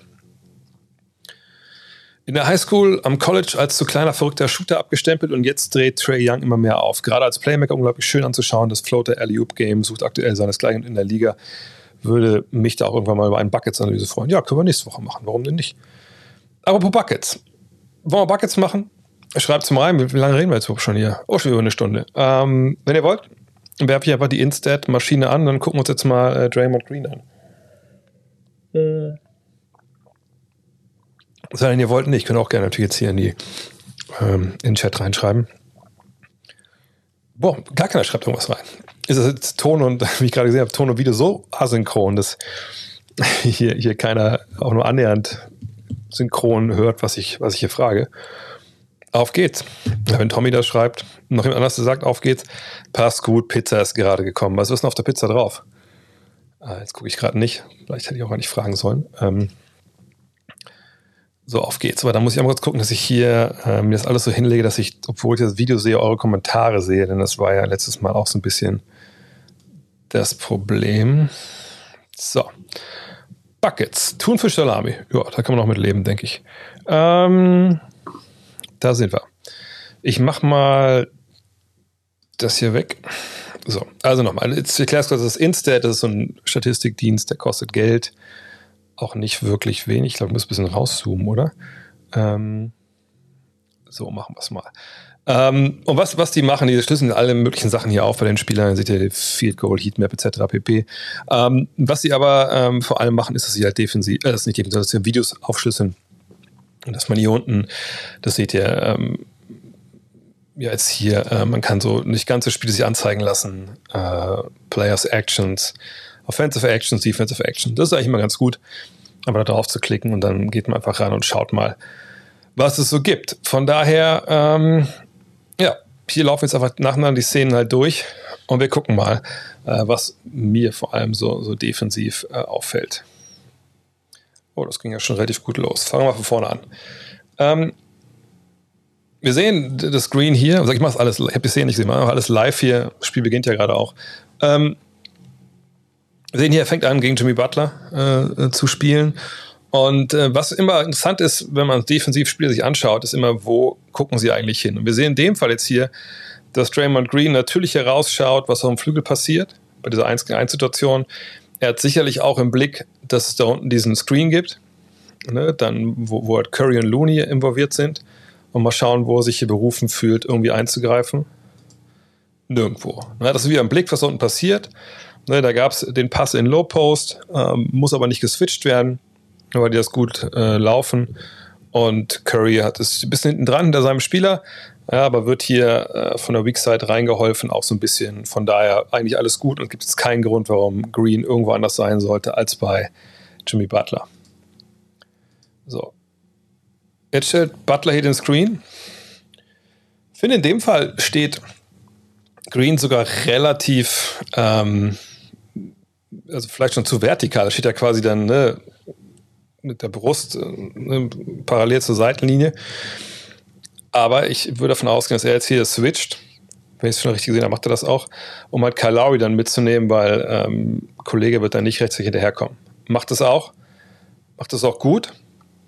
Und macht es vor allem auch so, dass er diesen Closeout eben so läuft, dass er halt nicht komplett geschlagen wird von Lowry ihr seht schon, er ist nicht optimal, ne, weil er einfach zu nah dran ist, aber einfach dann eine geile Beinarbeit hat und trotzdem immer noch da ist. Auch sicherlich, weil die Hilfe reinkommt von Looney, aber er ist da und hat immer die ganze Zeit den Arm oben, was einfach auch super wichtig ist. Hat dann, glaube ich, auch so ein bisschen hat ein Fingerchen ranbekommen. Gute Szene, auch wenn er da natürlich jetzt nicht, oh, ne, gute Szene, bis dann halt doch der Kopf fällt, aber da kann der Draymond Green nichts zu. Auf der Weak Side. Uh, hey. Ja, da müssen wir es nochmal zeigen. Ich zeige es gerne nochmal. Selbst der beste Verteidiger. Wir haben eben schon diesen Cloud gesehen, der, der okay, entweder okay war, aber ne, wo ihn da seine Beinarbeit retten musste. Hier kommt dabei raus. Und da muss man sagen, hier dieser Drive. So, und da eine der wenigen Szenen, finde ich, wo man das bei Draymond Green dann, dann wirklich so eklatant sieht, dass er einfach ähm, Ball watcht. Der guckt da halt hin und ihr seht, dass Lowry ihm da hinten wegläuft. Obwohl er eigentlich da gar nicht großartig, also was soll er denn da großartig machen? Also er kann ja weder hier in der Zone irgendwie helfen. Ja, also er, er, muss jetzt nicht Looney reinbumpen und, und dann, weil Pool ja da ist. Ähm, die Hilfe von der Weakside ist ja auch am Start. Also eigentlich hat er nur die eine Aufgabe, eben One Pass Away hier bei, bei Lowry zu bleiben. Und den verliert er dann hier. Kriegt zu spät mit. Lowry täuscht nach, nach oben oder in die Mitte. Ja, dann kassiert er halt hier, auch weil er springt, was ihr das gesehen habt. Äh, hier. Da, dieser Hüpser, da ist natürlich dann der Tod für jeden Verteidiger. Wenn du diesen Hüpser drin hast, dann, dann ist es leider, leider zu spät. Und dann ist die Baseline offen. Butler geht sogar noch da, äh, macht quasi noch extra Defense. Ja, und dann gut für Draymond, dass er nicht drin ist, der Wurf von, von Lowry. Nächste Szene am Ball. Stark. auch wenn sie nicht erfolgreich ist, aber auch hier. Wir sehen ihn, ihn jetzt da oben gegen, gegen Tyler Hero. Ne? Und das ist natürlich für ihn auch jetzt kein Matchup, was total vorteilhaft ist. Er hört jetzt den Block, es wird angesagt vom Kollegen, ne? Block links. Ähm, bleibt sehr aufrecht, ne? macht doch keinen Anstand, so viel durchzukämpfen, weil er weiß, er switcht halt. Und das Interessante ist hier, diesen, diesen, diesen Griff, den er da macht, ja, am Blocksteller hält ihn halt fest. Das ist natürlich auch ein Foul, ne, weil sonst wäre er sicherlich äh, in diesen ganz großen freien Raum da äh, an der Freiflinie entkommen. Und sie hätte Hero auch den Ball dahin gepasst, dann wäre es schwer gewesen, ihn zu stoppen. Aber Green, schöner Griff hier ans Revers. Und das hält ihn halt auf. Und dann ist Green wieder da und der Passweg ist zu. Und jetzt sieht Hero halt, okay, ich bin ja gegen, gegen Looney isoliert. Ich guck mal, dass ich das jetzt irgendwie alleine regle. Und jetzt kommt eigentlich erst dann die Brillanz in dieser Szene von, von Draymond Green, der hier ja eigentlich den Rücken zum Play hat. Ne? Er hat den Hinterkopf äh, zu Hero. Und ich kann mir gut vorstellen, dass er in der Szene jetzt, hier sieht man das vielleicht sogar, er dreht sich schon um. Also dreht sich um. Ich weiß, vielleicht gab es noch ein Kommando irgendwie auch von Looney, so in dem Sinne Help oder sowas. Gehe ich aber jetzt mal von aus, dass Looney da nicht einfach nur äh, ohne Hilfe denkt, er könnte damit mit, mit durchkommen, als verteidigen. Und dass er sich jetzt hier aufdreht, Green, zack, sein Gegenspieler auf dem Rücken hat, der ihn auch so ein bisschen festhält hier und damit eigentlich äh, Heroes ne, Drive halt stoppt. Gleichzeitig seinen Mann auf dem Rücken hat. Ich, ich, ich denke, dass eigentlich die Idee, ihn da festzuhalten, Green sagen, was schlecht ist, wenn er nach hinten weggeht, kriegt er vielleicht sogar einen Lobpass von Hero. Und dann übernimmt Green aber jetzt, ist wieder so schnell auf den Beinen, dass er direkt switcht. Das auch noch ansagt. Gut, im Endeffekt ist es dann ein tougher Layup, den, den Hero macht, aber das ist gesagt, das ist so Draymond Green in a nutshell. Einfach super variabel defensiv, denkt mit, ne, wechselt auch dann Coverages etc. Was sehen wir jetzt hier? das darf man eigentlich keinem Jugendspieler zeigen.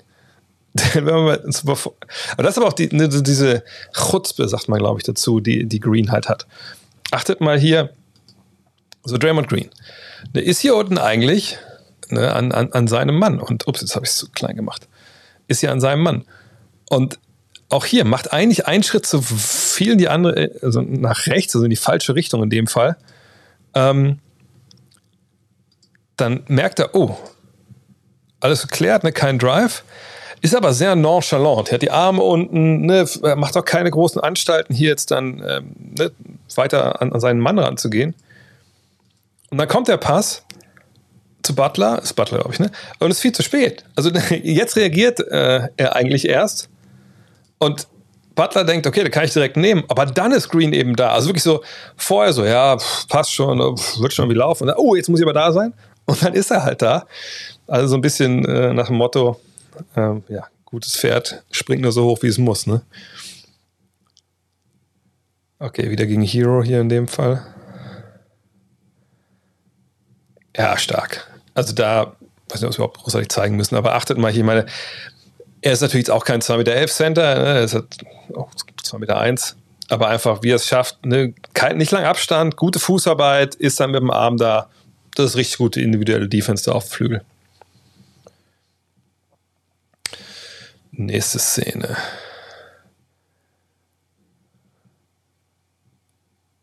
Ah, stark, stark, stark, stark, stark, stark. Achtet mal hier.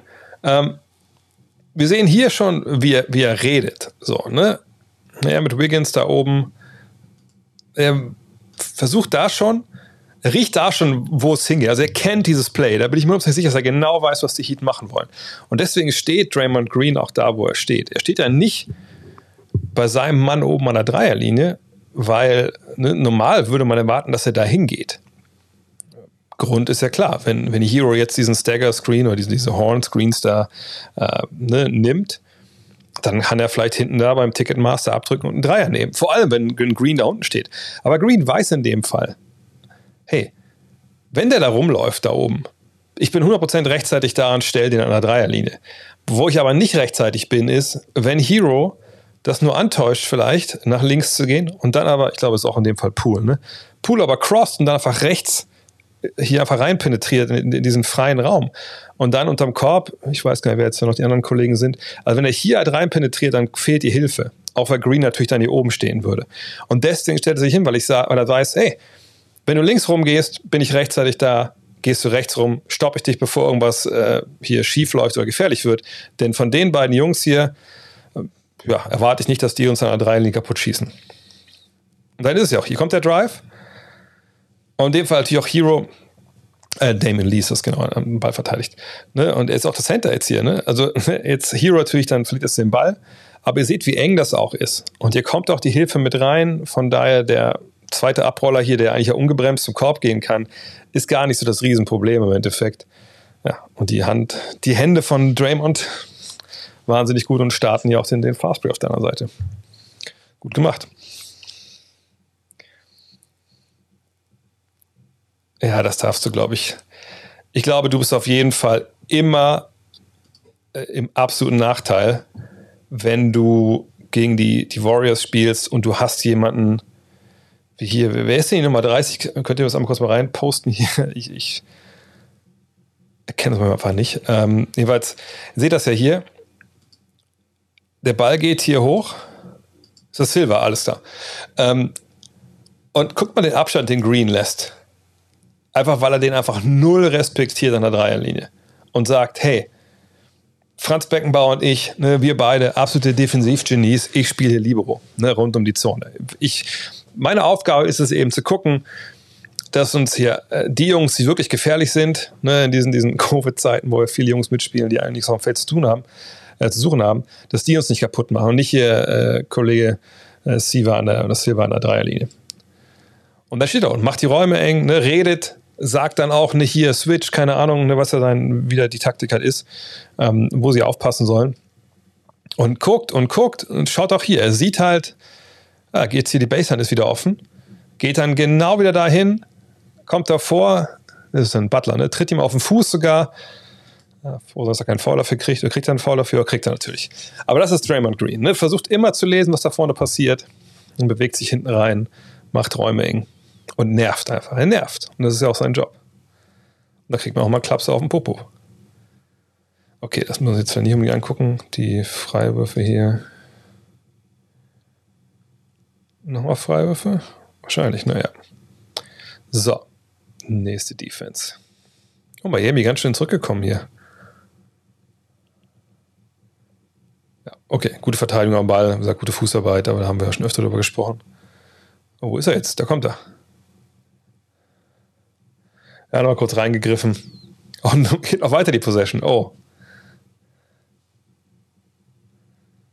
Eieiei, Also einen von denen muss vielleicht dann schon mal machen.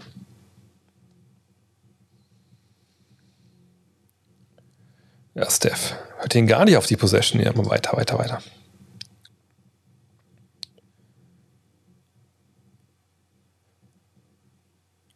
Wild, wild, wild, wild, wild.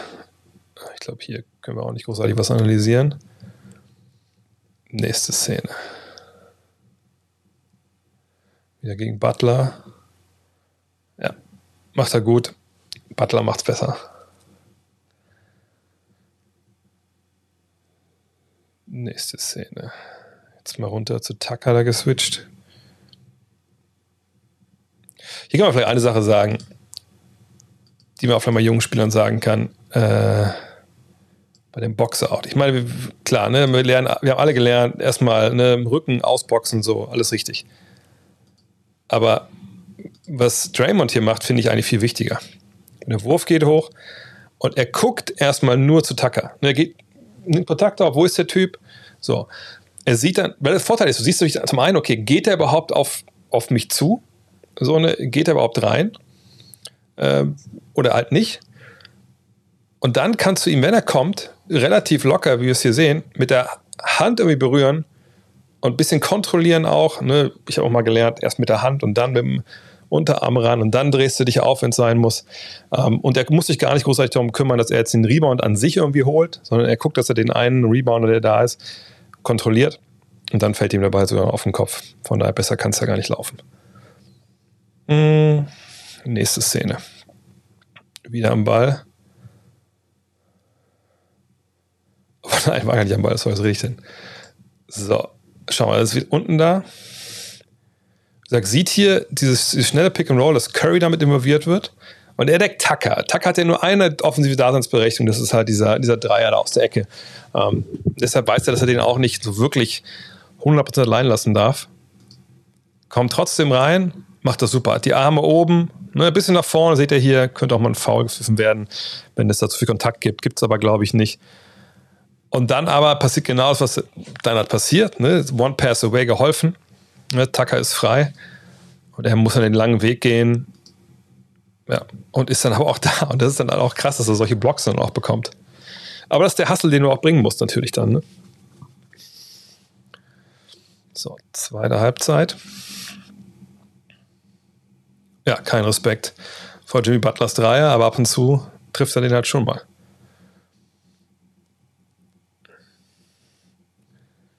Nächste Szene. oh Mann, ey. Jimmy, ey. So, kommen wir mal ganz zurück. Ja, verdeckt wieder einen von den Scrubs, sag ich mal, mehr oder weniger. So, und dann hier. Es ist so krass, ne, mit welcher Selbstverständlichkeit er einfach auch seine, seine, seine Gegenspieler, wenn er jetzt die wirklich als niedrigere Gefahr einstuft, wie schneller die, wie krasser die alleine lässt, weil er sagt, hey, ich sehe den Drive hier, den Drive vom Star, ich check auf der Weak Side, also die Weak Side ist ja die Seite jetzt hier unten ohne Ball. Seht das Spacing, das ist ja einfach auch nicht optimal. Ne? Da stehen drei Heat auf, was sind das hier? 15 Quadratmeter. So, und zwei Verteidiger sind da. Eins Problematisch, wenn Butler jetzt den Ball durchsteckt zu 77, äh, aber da hat er wahrscheinlich auch die Hände drin und denkt, den halben Meter oder den Meter, den ich dann weg bin, das kriege ich recovered. Und Wiggins ist ja auch hier, glaube ich, ist es damit ein bisschen drückt. Von daher das passt echt gut. Also, und dann rennt natürlich auch Butler in ihn rein. Und ist es wieder Foul gegen Draymond? Ja, gut. Okay, kann man sicherlich auch pfeifen. Aber so Fouls sind auch okay, dann merkt der Angreifer ein bisschen, dass es wehtut, wenn du zum Korb gehst.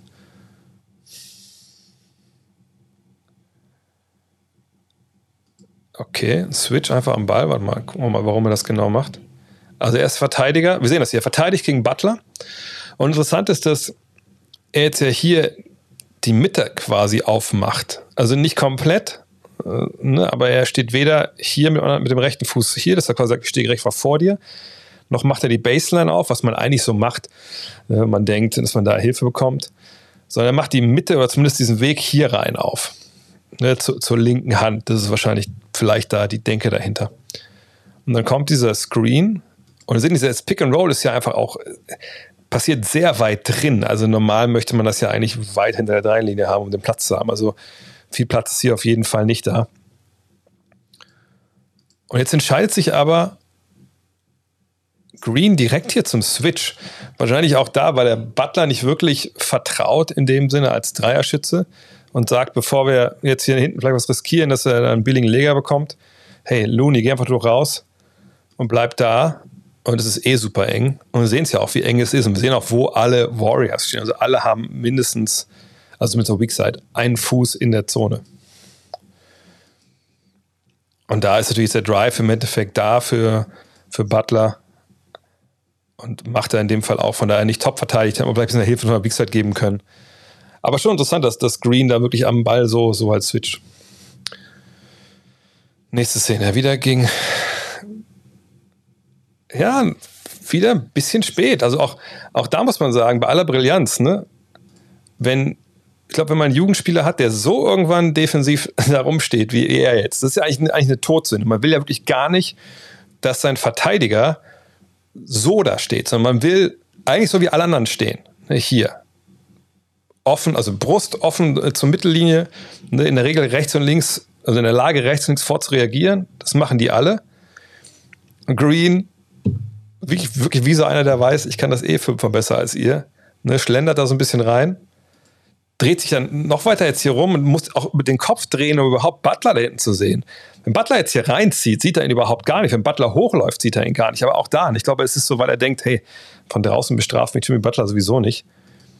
Und dann kommt Lowry hier rum. Er wartet und wartet, weil er gucken muss, kriegen das Wiggins und Looney alleine hin.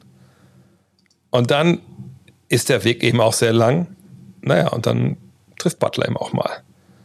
Und entsprechend enttäuscht ist Draymond natürlich danach. Ja, wir sehen, das ist eine knappe, knappe Sache auch gewesen. Ja, das ist natürlich sehr ambitioniert, einfach so ein Post-Up ISO gegen, gegen Draymond zu laufen.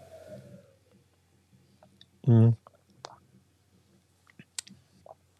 Nächste Szene.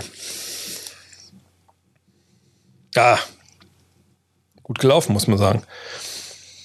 Und zwar, es geht ja mit Lowry schnell in dieses Pick and Roll. Und wir sehen, Wiggins, echt, ja, mit den Händen viel, viel dran, arbeitet da viel, will halt stören. Dann kommt dieses Pick and Roll aber schnell. Und es geht eigentlich jetzt mit German Green, aber in dem Fall ne, eigentlich äh, perfekt da von Nummer 77, der diesen, diesen Block einfach super schnell auflöst äh, und in dem Sinne Draymond auch gar nicht die Zeit gibt, großartig zu reagieren.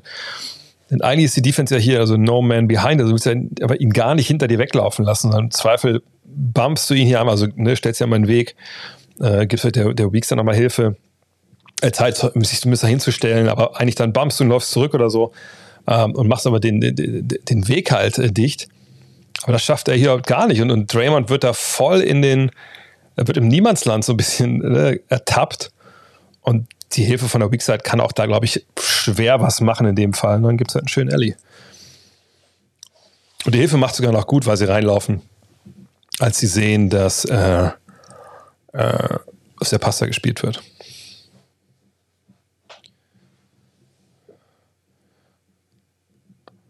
Ja, Small Ball und da ist er wieder. Ne? Der Klassiker. Beobachtet alles so ein bisschen, ne? Fangen wir hinten an. Auf der Seite ne, sinkt ab. Sieht jetzt hier, ah, okay, da gibt es direkt den Drive. Hat auch so ein bisschen, glaube ich, den, ähm, die Awareness, dass ne, Nummer 77 natürlich jetzt weiter am Korb auch steht. Hat der Kontakt auch ein bisschen in Richtung, dass er ein bisschen Richtung Baseline, ob er jetzt den Push oder nicht, ist egal, aber er fühlt, dass er Richtung Baseline geht. Wiggins kommt rein. Das ist auch wichtig, das, das ist auch, die auch im System eingepreist, ne, dass, dass Drake Green weiß, dass Wiggins da reinkommt. Und dann macht er halt einfach diesen Step davor, zieht den rechten Fuß ein bisschen nach, aber ja, offensiv voll. Gut gezogen.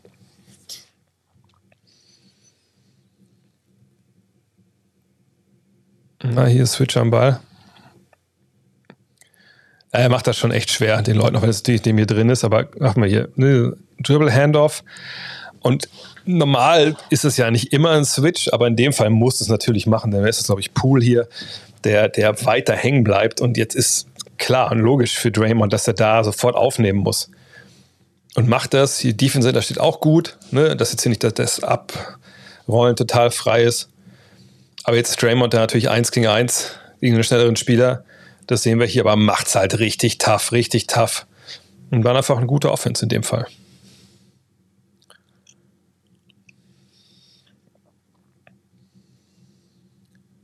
Oh, wenn jetzt Weakside gegen Tucker. Oh, gepennt, gepennt, gepennt. Ja, waren ein paar Szenen dabei, aber er weiß es auch selber. Ne? Hier, mein Fehler. Und jetzt kommen wir langsam in die Crunch-Time hier. Ja, da war jetzt, glaube ich, nichts, was wir uns großartig angucken müssen. Starker Rebound. Quasi Notwehr. Nächste Szene.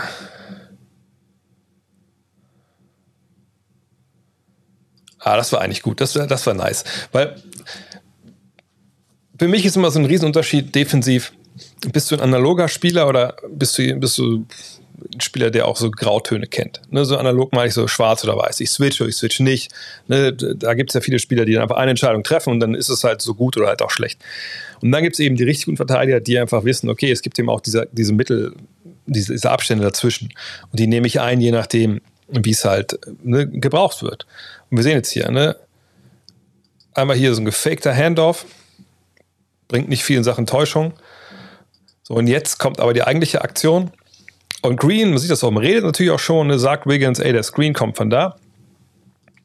Und sieht hier, okay, ne, ganz ehrlich, ne, Lowry, guter Mann, aber wir haben Empty Side Pick and Roll, heißt, hier ist keine Hilfe hier hinter. Hier ist niemand, der jetzt hier mal eine bumpen könnte. Also Curry wäre der natürlich derjenige, der jetzt hier reinkommen würde. Aber wir sehen auch, dass Lowry natürlich einen Blick hat für, für Tucker. Und ähm, ne, Green weiß, wenn ich hier switche, dann Wiggins schafft es nicht, hier dran zu bleiben. Dann kommt der Pass, dann ist das easy. Oder es kommt der Pass zum Dreier, weil Curry absinkt. Ne? Das, das brauche ich gar nicht zu versuchen. Sondern er sagt, ich täusche kurz an, ich, ich schaue, dass ich ihm so eine halbe Sekunde oder eine Viertelsekunde klaue und dann gehe ich zu meinem Mann zurück. So. Und das ist dieses Ding. Ne? Der Pass jetzt ist nicht klar für Lowry hierhin. Der Pass wäre vielleicht sogar ganz gut zu spielen, ne? weil auch hier auf seinem rechten Bein steht. Aber glaube, Lowry weiß auch, okay, ne, das ist jetzt noch nicht der richtige Moment. Macht noch ein Dribbling mehr. Und jetzt drückt sich ja doch Curry wieder raus.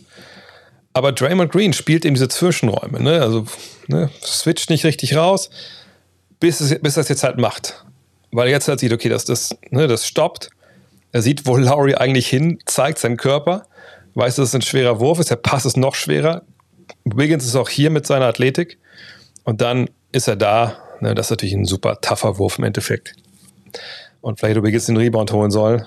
Aber dann war das sogar, war das gerade sogar wieder dann Green, der da reinschlägt? Ja, na klar. ja, das ist ja natürlich. Das ist frech. Auch wenn das der Kollege da faulen möchte. Das ist richtig frech. Da so reinzuschlagen.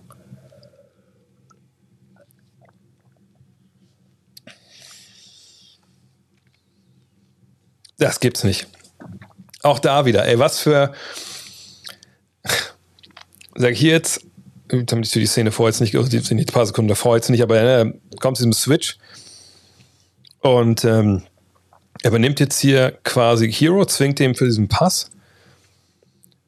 Und anstatt jetzt aber wirklich komplett zurückzufighten direkt, dass er quasi Hero übernimmt oder was auch immer, bisschen so relaxing, bisschen so Libero-mäßig und jetzt checkt er, okay, ich muss eigentlich zu Hero, ist dann viel zu spät und kommt trotzdem irgendwie noch an den Ball.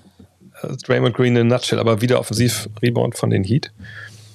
So, und jetzt, ja, jetzt müssen die Heater mal was machen hier. Ah! es ist so bitter. Immer der Typ ist 2,1 Meter, eins, ne?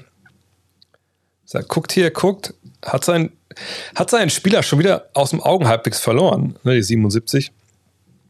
Aber weiß, so weit kann er ja nicht sein, dann muss er rechts von mir sein und ist jetzt da und der Pass kommt. Und das ist jetzt auch wieder einfach erkennen, dass da nichts mehr, also da gibt es wirklich noch eine Sache, die der Angreifer machen wird. Also, das heißt, es gibt natürlich mehr Sachen, die er machen kann, aber am allerwahrscheinlichsten ist, der Typ denkt, er ist frei, ich, er geht hoch und wird das Ding versuchen, irgendwie, irgendwie reinzuhauen. Und genau das findet Draymond, weil er eben genau weiß, das ist die eine Nummer und die nehme ich ihm weg. Und jetzt ist eh schon durch hier. Oder haut dann nochmal drauf. Aber es ist halt auch. Ne? Macht er lieber so ein, so ein cleveres Foul.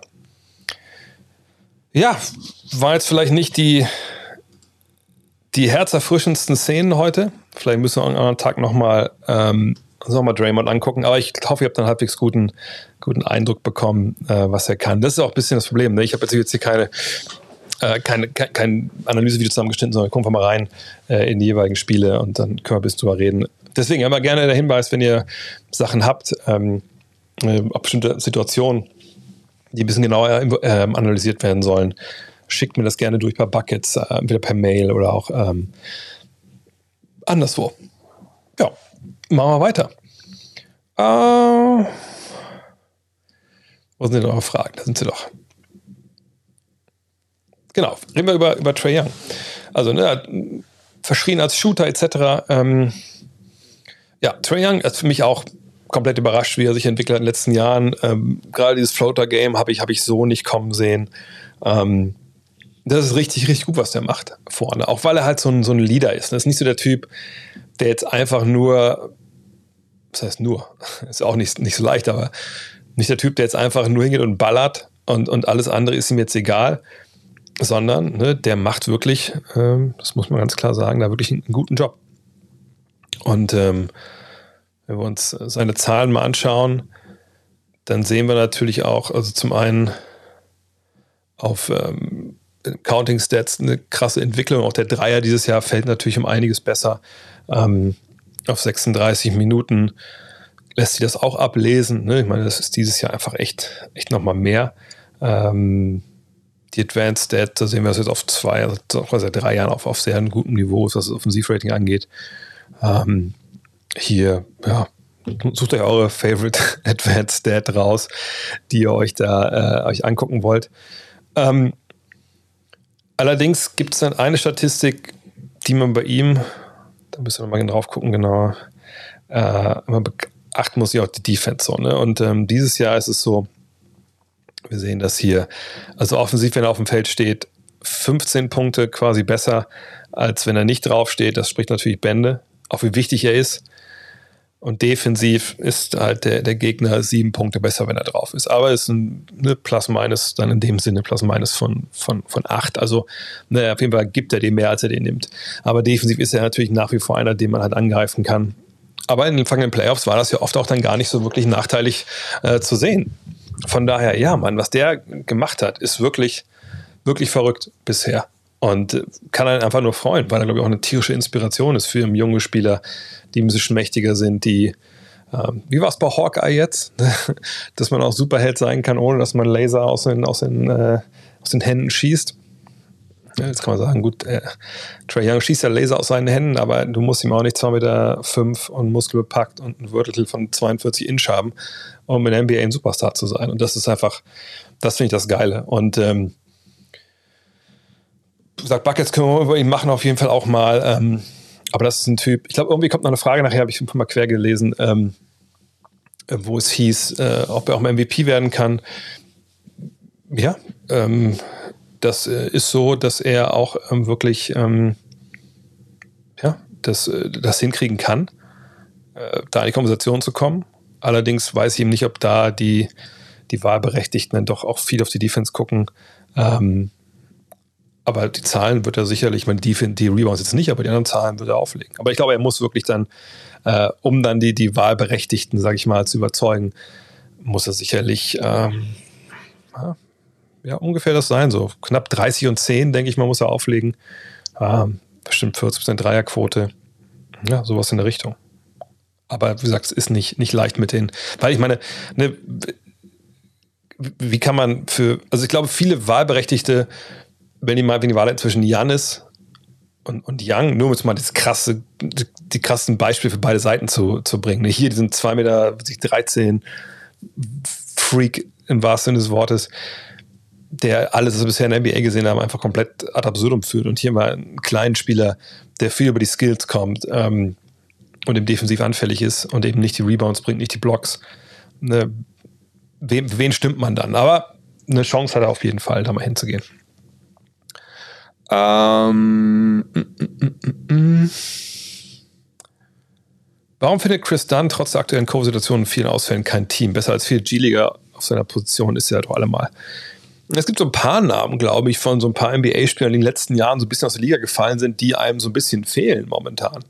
Ähm, wo eben so viele jetzt äh, reinkommen, die irgendwie aus der G-League reingespült werden. Ich kann natürlich jetzt das bei, bei Chris Dunn in, in dem Sinne nicht ähm, 100% beantworten. Ähm, aber ähm, man kann natürlich ein paar Szenarien skizzieren. Also zum einen kann natürlich ist es schon sein, dass äh, Spieler halt sagen, äh, oder eine Executive sagen, gut, der Spieler, den kennen wir ja. Also wir wissen, was der kann, wissen, was er nicht kann. Ähm, wenn wir den jetzt holen, dann holen wir wirklich nur für, für, ein paar Tage und wir haben eigentlich danach keinen Erkenntnisgewinn. Und der bringt uns vielleicht jetzt ein bisschen über die Zeit. Aber ich habe einen anderen Spieler hier, in dem sehe ich gewisse Qualitäten. Der spielt zwar nur in der G-League bisher, Aber ich würde ihn ganz gerne mal sehen in dem Kontext hier von der NBA. Und ich würde gerne mal schauen, ob da nicht vielleicht ein bisschen mehr drin ist, als wir vielleicht denken. Und dann, glaube ich, ne, werden einige einfach sagen, dann entscheide ich mich vielleicht eher für das, was so ein bisschen ähm, mysteriöser ist, wo was drin, wo Potenzial drin schlummert. Ähm, auf der anderen Seite wissen wir natürlich auch nicht, ob Chris Dunn nicht Angebote hatte. Einfach gesagt hat, naja gut, für zehn Tage jetzt vielleicht hier an ganz andere Ende der USA. Äh, ich habe da keine echte Perspektive. Dafür bin ich mir auch zu schade. Ihr wisst ja, was ich kann, ihr wisst ja, was ich nicht kann, aber ich bin sicherlich besser als, wie gesagt, diese anderen Jungs aus der G-League. Ähm, und ich warte vielleicht auf einen größeren Vertrag oder auf, auf einen längeren Vertrag oder auf eine bessere Chance, weil ich denke, bei euch bin ich wirklich nur absolute Notnagel. Ich würde gerne in eine Mannschaft kommen, wo ich vielleicht eine bessere Perspektive habe. Das kann natürlich auch sein. Ne? Das ist nicht immer so, dass die halt einfach nicht gut genug sind oder so. Mm. Denkst du, was Kusma die letzten paar Spiele macht, ist ein Zwischenhoch oder kann man das so in der Form halten? Das schauen wir uns doch mal an, was Kyle Kusma da zuletzt gemacht hat. Äh, generell muss man sagen, die, die Wizards natürlich hatten mit dem tollen Start so einen ziemlichen Hänger. Ähm, gucken wir uns mal das Game Log an von Kusma zuletzt. Und dann sehen wir hier, muss mal zusammennehmen, die folgenden Zahlen. Ähm, 24 Punkte knapp, 10 Rebounds oder 11 Rebounds, äh, 3 Assists, ähm, Wurfquote aus dem Feld 51,4 Prozent, Dreierlinie 37. Das liest sich natürlich sehr, sehr gut. Ähm, da müssen wir nicht drüber reden, aber seht auch die Zahlen davor und seht auch vielleicht mal das hier, hier vorne. Müssen wir vielleicht mal nicht so weit aufmachen hier. Sagen wir mal bis da. Ne, die Zahl, hier sind 15 Punkte nur, schon ein bisschen weniger. Ähm, ich sag mal so, äh, was ich eigentlich eben versucht habe zu illustrieren, was die Zahlen jetzt gerade nicht hergeben. Man sieht natürlich schon, äh, wenn man seinen Game Log von dieser Saison sieht, das sind natürlich einfach, ist sehr inkonstant. Und jetzt hier, Kontext, muss man natürlich immer mal schauen. Schauen wir mal am letzten Spiel, wo er 36 aufgelegt hat, wer da eigentlich dabei war auf Seiten der Wizards. Waren da alle dabei? Okay, Briel, Kuzma. Ja gut, sie haben zu acht gespielt und er hat 41 Minuten bekommen. Heißt nicht, dass man immer automatisch dann ne, 36 und 14 auflegt mit 6 Assists, aber ne, viel, viel Spielzeit sind es ja auch 39 Minuten hier. So, wenn man die letzten beiden Spiele mal rausnimmt und dann vielleicht ne, die Spiele von da bis da, dann ist man schon wieder auf einem Level, den man von Kusma einfach erwartet. Von daher, ähm, bei Kusma glaube ich, ich hoffe, das passt noch jetzt nicht, dass es sich geändert hat. Ah ja, hier. ich finde das eigentlich immer ganz, doch das ist wieder so dieser, dieser, dieser, äh, dieser Bias, den man schon mal hat.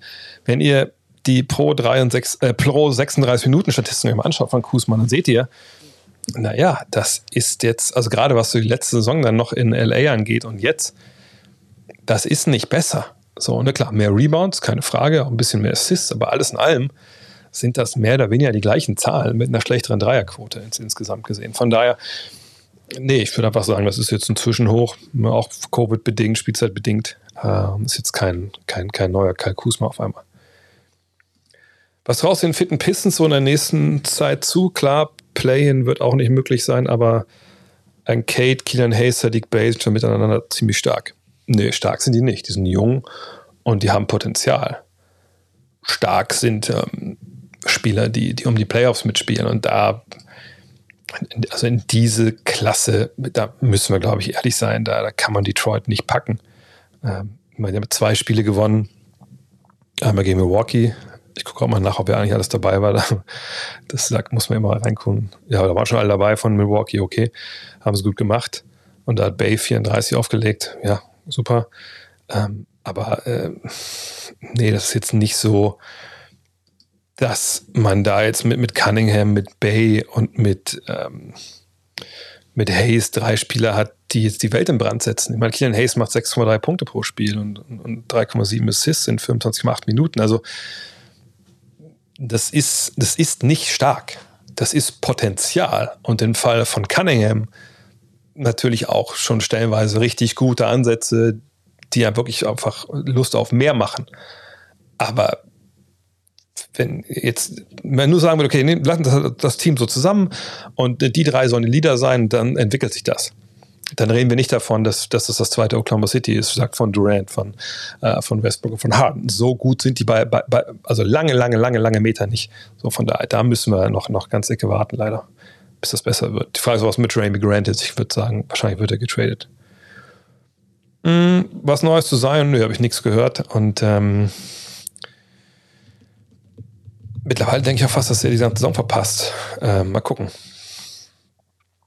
Also nicht, dass ich irgendwelche Insider hätte, aber ich denke, es fühlt sich fast schon wieder so an. Also, ne, warum sollte er dann, ähm, also, ne, es, hat er diese Injektion bekommen, um nochmal irgendwie das, das anzuregen, dass das besser zusammenwächst und man sich auch nicht Ewigkeiten, äh, ist er nicht abgeschlagen, kann trotzdem noch das Plane erreichen, so ist es nicht, aber ähm, ich bin echt gespannt, was, was da passiert. Ähm, ist der Traum Archie Barrett als All-Star-Franchise-Player geplatzt, also als Franchise-Player All-Star. Das ist ja quasi, also All-Star ist ja unter Franchise-Player als Level anzusetzen. Ja, also ich glaube nicht, dass er ein Franchise-Player ist, der dann äh, ein, ein, Team tragen kann. Also ich habe das Spiel ja kommentiert am Sonntag war es, ne? Ja. Ähm, da muss man sagen, gerade jetzt in so einer Zeit, wo, wo die anderen Jungs fehlen, also in dem Fall durch Walker und Randall, da hatte ich natürlich schon ein bisschen mehr von Archie Barrett. Natürlich hat das gegen Oklahoma City gut gemacht, aber da kann man sich nochmal die, die Zahlen angucken von Spiel zu Spiel. Ähm, aber äh, dann 6 von 14, das war auch so ein bisschen lackluster, wenn man ehrlich ist. Ne, nee, das, das war nicht, was ich mir von so einem jungen Spieler erwarte, der da einfach Bock haben muss. Und äh, so ist inkonstant. Wie gesagt, da gab es ja auch hier, sieht man den Stretch hier früh in der Saison, der gut war Nee, ich denke nicht, dass er jemand ist. Also ich glaube, natürlich kann er ein Franchise-Player sein, im Sinne von ähm, das beste Spiel deines Teams, aber das wird niemand sein, der dein Team trägt, leider. Also das denke ich nicht. Dritte Option, zweite Option, das vielleicht, aber ähm, mehr traue ich mir einfach nicht zu momentan. Wenn du ein GM, ein GM im Team wärst, das in allen Mannschaftsteilen Needs hat und du in der Draft die Wahl zwischen zwei potenziellen Franchise-Playern was wäre für die aktuelle NBA besser und würdest du wählen? Ein Big wie Towns oder Embiid oder ein Guard wie Lillard? Ich würde, ähm, also ich finde jetzt Towns und Embiid in einen Sack zu packen auch falsch, weil ähm, Embiid viel, viel besser ist als Lillard. Also ne, das ist centermäßig, wenn er fit ist, wahrscheinlich sogar der Beste, den wir haben. Äh, und Towns ist natürlich offensiv ein Brett, keine Frage. Aber ähm, defensiv ist natürlich ein Beat auch eine Klasse für sich, also was diese beiden jetzt angeht. Von daher, nö, ich würde mich da einfach um, um, echt um Beat äh, kümmern. Ähm, mal gucken, ich gucke kurz nebenbei mal eine Sache nach. Ich hoffe, dass die auch meine, äh, was ich jetzt sagen will, äh, untermauert. Ja, tut es.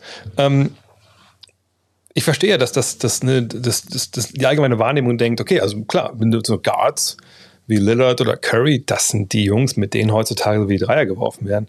Mit denen wirst du halt Meister. Problem ist halt nur, naja, es, es stimmt ja nicht. So, wenn wir uns mal angucken, ähm, jetzt ist natürlich unfair, weil ich gucke nur, wer, hier Meister geworden ist, aber komm, Milwaukee wird nicht Meister wegen Drew Holiday, also natürlich auch ein bisschen, aber natürlich vor allem wegen Janis. Und Janis ist ja nun wirklich kein, kein kleiner Guard. Die Lakers werden Meister gut sagen, wie es ist, Anthony Davis und dann auch LeBron. Toronto wird Meister wegen auch Kawhi Leonard, aber weil es einfach ein geiles, ein geiles Ensemble ist da.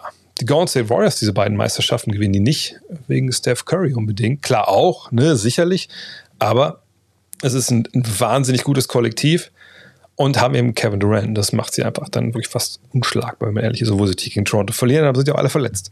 Cleveland wird Meister mit LeBron. Kyrie trifft den letzten Wurf, keine Frage, aber LeBron ist der, der den Laden da schmeißt. Und wir reden jetzt hier von dem Franchise-Player, der vorne weggeht, also von den besten Spielern des Meisterschaftsteams. Dann haben wir 2014, 15, da klar, da kann man sagen, Curry ist der beste Mann. Ähm, aber das ist natürlich auch der, der, beste Backcourt aller Zeiten. Von, von daher, äh, sagen wir mal, es ist hier eine Ausnahme. San Antonio 2014, krasser Ensemble-Cast. Geht da Leonard vorneweg in den Finals, ja, glaube ich, kann man schon so ein bisschen so sagen, aber das ist auch das ist diese eine Ausreißertruppe. Also 14, 5 sind so zwei Ausreißertruppen, die wir nicht oft haben in der NBA. Dann wir Miami zweimal, ja, ne, klar, Meister mit LeBron. Dann aber Dallas mit Dirk. Aber auch natürlich ein Ensemble. Dann die Lakers. Gut, da kann man sagen Kobe. Aber Kobe ist jetzt ja auch kein Guard wie Lillard, sondern eigentlich eher ein Flügel. Also ein großer Scorer, Playmaker. Ähm, dann Boston mit Garnett, mit Pierce, auch mit Allen natürlich abstrichen. Dann kommt San Antonio mit Duncan. Dann Miami. Da kann man sagen, Dwayne Wade, okay, aber auch das ist ja nicht so dieser, dieser, dieser Curry-Lillard-Typ. Ähm, naja, und dann sind wir auch schon so weit weg aus der Gegenwart, dass man einfach sagen muss, okay, das ähm, ist dann auch nicht mehr der ganz moderne Basketball. Von daher, wenn es jetzt um diese Guards geht, die über die Dreier kommen, über Höchstschwierigkeitswürfe, also sagen wir mal Curry, Lillard ähm, und ähm, vielleicht noch, weil er jetzt bald wieder spielt, Kyrie Irving. Da würde ich sagen, nein. Wenn ich wüsste, ein Beat ist fit und, und, und gibt mir 70 Spiele und ist in den Playoffs fit und, und dann immer, immer, immer, immer, immer Embiid. Ähm, mm, mm, mm. So, jetzt sind wir gerade erst bei den ganzen spoilerfreien Apps. Boah, ich glaube, heute habe ich glaube ich nicht alle Fragen. Äh, Achso, die Seite hieß Instead, also Instead, wie man spricht, .com. Und da sagt, man kommt ja eh nicht drauf, ähm, wenn man äh, äh, wenn man das nicht bezahlt.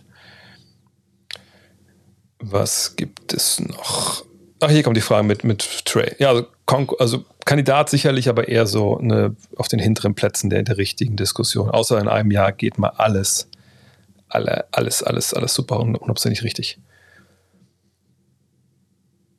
Ach so, genau, die Bulls sind aber ziemlich dominant. In Chicago zumindest hängt jedem zweiten Barbershop ein Bulls-Shirt. Ja, aber es liegt wahrscheinlich auch daran, dass wirklich die Bears seit Jahren einfach richtig crap sind und natürlich die, die Bulls von diesen sechs Meisterschaften zehren. Aber äh, auch da garantiere ich dir, wenn du mal messen würdest, keine Ahnung, äh, Draft der Bulls oder Draft der Bears, was dann für mehr Aufmerksamkeit sorgt, da sind die Bears auch trotzdem weit vorne. Wie gesagt, All-Star-Start, das machen wir alles Ende, Ende Januar, das muss noch nicht sein jetzt. Mm. Ach so, ich schreibe ein Buch, aber nicht, nicht Planet Basketball 3. Ähm, das ist sogar noch aufwendiger leider. Und ist auch ein bisschen der, Grund, warum ich zum Beispiel gestern bis zwei Uhr nachts wach lag, obwohl ich eigentlich schon mit meiner Tochter um sieben im Bett gegangen bin, äh, weil so viele Sachen da jetzt organisiert werden müssen und ich so ein bisschen bange bin, ähm, was wir die nächsten Wochen bringen, äh, ob dann die Kitas offen bleiben, ob dann vielleicht auch mal irgendwie Quarantäne ansteht, wenn die Kleine Covid mitbringt und so, und kriegt man da alles hin. Ähm, kann das Kind aber nicht acht Stunden vom Fernseher sitzen, wenn man arbeiten muss. Äh, meine Frau im Krankenhaus muss natürlich dann durchziehen. Äh, von daher, ja, das wird noch ein ganz schöner, ganz schöner Ritt die nächsten drei, vier Monate. Bis das Mischgetränk für einen entspannten Abend mit Freunden. Cola Korn, nein, Cola Rum, Cuba schön ein paar, ein paar Limetten rein. muss man sich auch nicht so krass besaufen. Ne? Einfach ja, es ist so schön, kurz angeschickert und keine Termine. Das ist das, da, da kommt man da gut mit hin. Mm. Oh, bei den Rockets Strohrum wahrscheinlich pur, das stimmt, ja. Am besten noch angezündet. Was muss bei Detroit besser laufen? Was bräuchten sie an Spielern? Naja, sie brauchen einfach erstmal die Spieler, die sie haben, die gut sind, müssen älter werden und erfahrener werden. Und sie müssen natürlich weiterhin gute Spieler dazu draften äh, oder Veteranen weiter dazu holen irgendwann. Aber das ist ja der normale Prozess. Ähm, das lässt sich auch einfach nicht wirklich beschleunigen. Mhm. Es sei denn, man macht wie die Lakers vor ein paar Jahren, draft über ein paar Jahre, packen so die Jungs zusammen und sagt so, tauschen wir jetzt alle ein gegen, ähm, ja, gegen äh, Anthony Davis. So. Habe das Video von Julius zum Mobley gesehen. Er ist ja regelrecht euphorisch und geht in Richtung Jahrhunderttalent. Schießt du das ähnlich? Was ist sein Ceiling? Für mich wird er im besten Fall eine Mischung aus Dirk und Garnett mit Playmaking, was völlig irre wäre. Ähm, das Video habe ich nicht gesehen, aber ich habe natürlich mir auch schon eine Menge Evan Mobley angeguckt. War auch heute in der engeren Auswahl. Ähm, ja, wahnsinnig defensives Talent, Instinkte ohne Ende. Die habe ich so nicht kommen sehen. Ähm, vorne muss man abwarten. Ich glaube, Garnett sehe ich in dem Fall nicht, weil Garnett war einfach so intens, also so intensiv und, und so auch schon drüber in seinem Einsatz. Das sehe ich bei ihm jetzt nicht. Was auch positiv ist, sage ich mal. Ne? Das war bei, bei Garnett ja schon, schon viel zu viel. Äh, aber hat natürlich auch, auch irgendwo ausgemacht.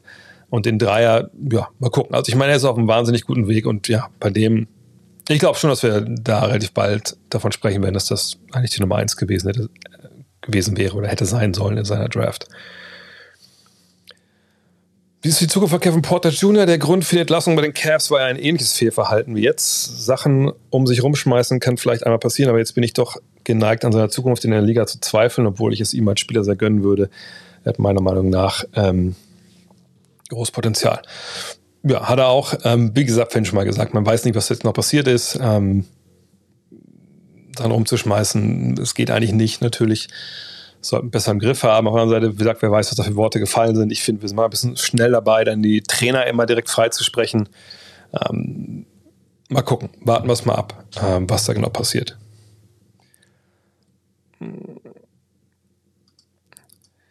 Julius sagt in seinem neuen Video über die Lakers, sie werden schwer zu schlagen sein. Denkst du, sie haben wirklich realistische Titelchancen? Ich habe das ja vor der Saison und auch quasi schon als es losging gesagt, dass ich meinte, okay, das ist halt keine Mannschaft, die so unbedingt perfekt für die reguläre Saison gebaut ist. Und dass, dass der, der Gameplan, den die haben, ja klar ist. Sie wollen halt schon Anleihen bei ihrer Mannschaft aus der Bubble machen. Wenn euch erinnert, da war Shooting jetzt auch nicht so richtig gut unterwegs, sondern sie kamen eben über die physische Wucht vor allem von Anthony Davis, Absprechen von LeBron. Das wollten, das haben sie in die Waagschale geworfen, ne? Und damit haben sie dann Würfe, freie Abschlüsse kreiert, etc. pp. Und defensiv waren sie natürlich einfach eine Macht. So, das war das Fundament dieser Mannschaft damals. Und ganz ähnlich soll es jetzt ja auch sein. Problem ist halt nur, wie, wie bauen sie da alles zusammen und wann bauen sie alles zusammen? Und da tickt natürlich die Uhr. Und der Vorteil ist, sie haben eigentlich mit weiter mit AD, wenn er fit ist, mit LeBron, wenn er fit ist und Westbrook, wenn er fit ist. Natürlich drei Spieler, die alle eine Wucht mitbringen, die physisch ihr Matchup dominieren können und dann eben Hilfe kreieren. Also was ist, was ist denn offensiv im Basketball? Offensiv im Basketball ist in der Regel, ich habe Spieler oder ich komme aus Aktionen, die mir einen gewissen Vorteil verschaffen. Ja, also meinetwegen, ich, ich, ich habe eine Switch oder ich muss ziehe eine Hilfe und entweder nutzt mein Spieler dann diesen Vorteil alleine schon aus und macht einen Korb oder kriegt zumindest einen guten Wurf, oder wir erweitern diesen Vorteil mit Pässen, Zwingen, Rotation etc. pp. Und dann ist irgendwer frei. So. Und wenn du drei Spieler davon hast, die das eigentlich ganz gut können, dann hast du natürlich schon mal einen riesen Vorteil.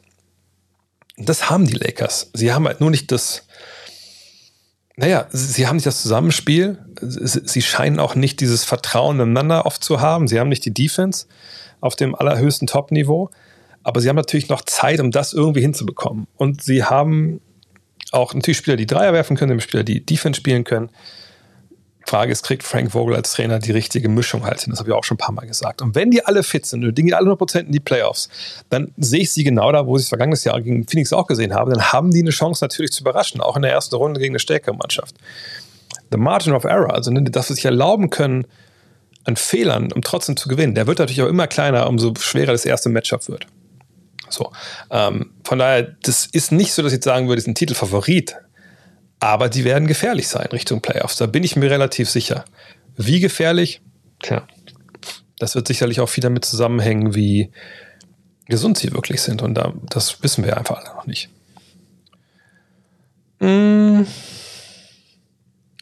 Ist Buckets auf Premium Podcast? Nö, das ist nur, nur hier. Bei den Pacers war zuletzt ja immer wieder mal von einem Umbruch die Rede und damit einhergehende Trades der Stars. Denkst du, Miles Turner könnte das fehlende Puzzleteil für die Warriors und ihre fehlende Größe sein? Wie siehst du den Fit? Haben wir, glaube ich, auch schon mal drüber gesprochen, hier und in Triple Threat. Ähm, ja, ich kann mir vorstellen, dass das eine Idee wäre. Auf der anderen Seite weiß ich nicht, ob, ob sie ihn wirklich so unbedingt brauchen. Ähm, sagt er ist ein Ringbeschützer, der, der den Dreier trifft das ist für jedes Team gut. Was braucht es, um ihn zu holen? Also ein Paket aus wahrscheinlich Wiseman plus jemand, der Geld verdient, plus Kuminga oder so. Ist das ein bisschen viel, wenn man dann denkt, dass die Jungs wirklich dann so ne, einen mitnehmen in die nächste Generation äh, dieses Warriors-Teams? Ist sicherlich eine Idee, wo die auch drüber nachdenken in, äh, in äh, Golden State. Und besser werden sie mit ihm, glaube ich, auf, auf jeden Fall, denke ich. Also je nachdem, wen sie abgeben müssen. Ähm, Grüße aus Köln, ja, Grüße nach Köln. Wo denn in Köln? Ich habe in verschiedensten Stadtteilen gewohnt. Vielleicht, vielleicht kenne ich ja die Ecke, wo du wohnst.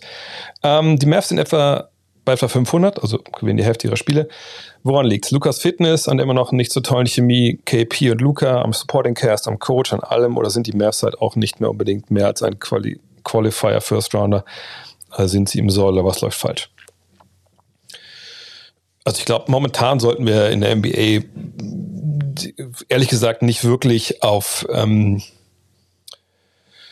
soll ich das sagen, äh, auf die Tabelle schauen. Also weil ich nicht weiß, was das äh, uns, uns wirklich bringt. Ähm, klar, sie stehen momentan auf, auf sechster Stelle bei 19 und 18.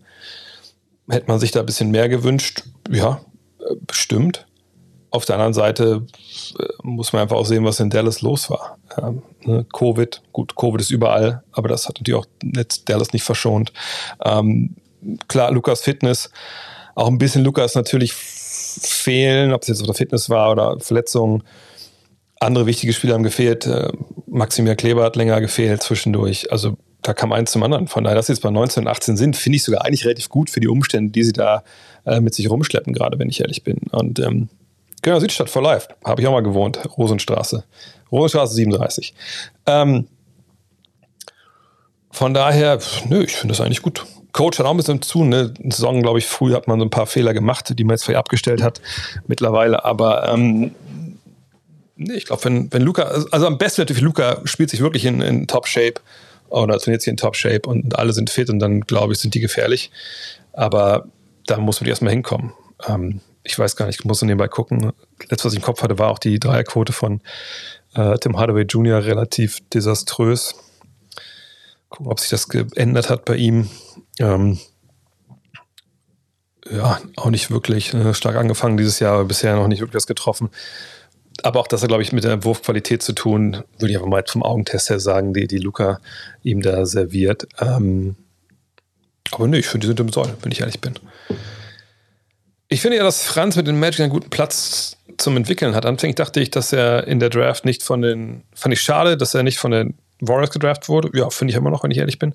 Nur würden wir jetzt auch solche Spiele von ihm sehen, wenn er doch in San Francisco gelandet wäre. Die Spielanteile wären mit Sicherheit nicht die gleichen, oder? Nö, aber wäre das schlecht in dem Sinne?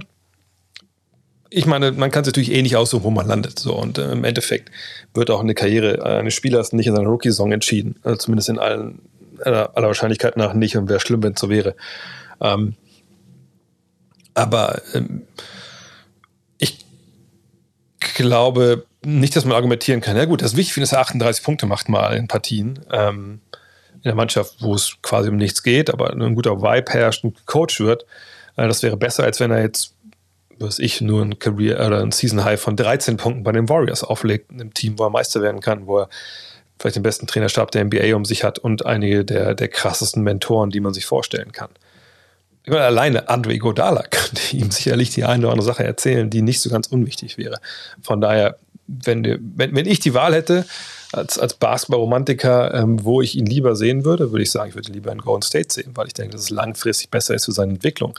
Braucht er sicherlich dann irgendwann die Spielanteile und, und, und ne, die Minuten und die Abschlüsse und die Pick and Rolls und whatever, äh, um das Maximale zu erreichen. Natürlich. Ne, du lernst auch nicht nur durch Osmose, weil du neben einem stehst, der, der Rechnungswesen gut kann, kannst du nicht Buchhalter werden. Das ist auch vollkommen klar.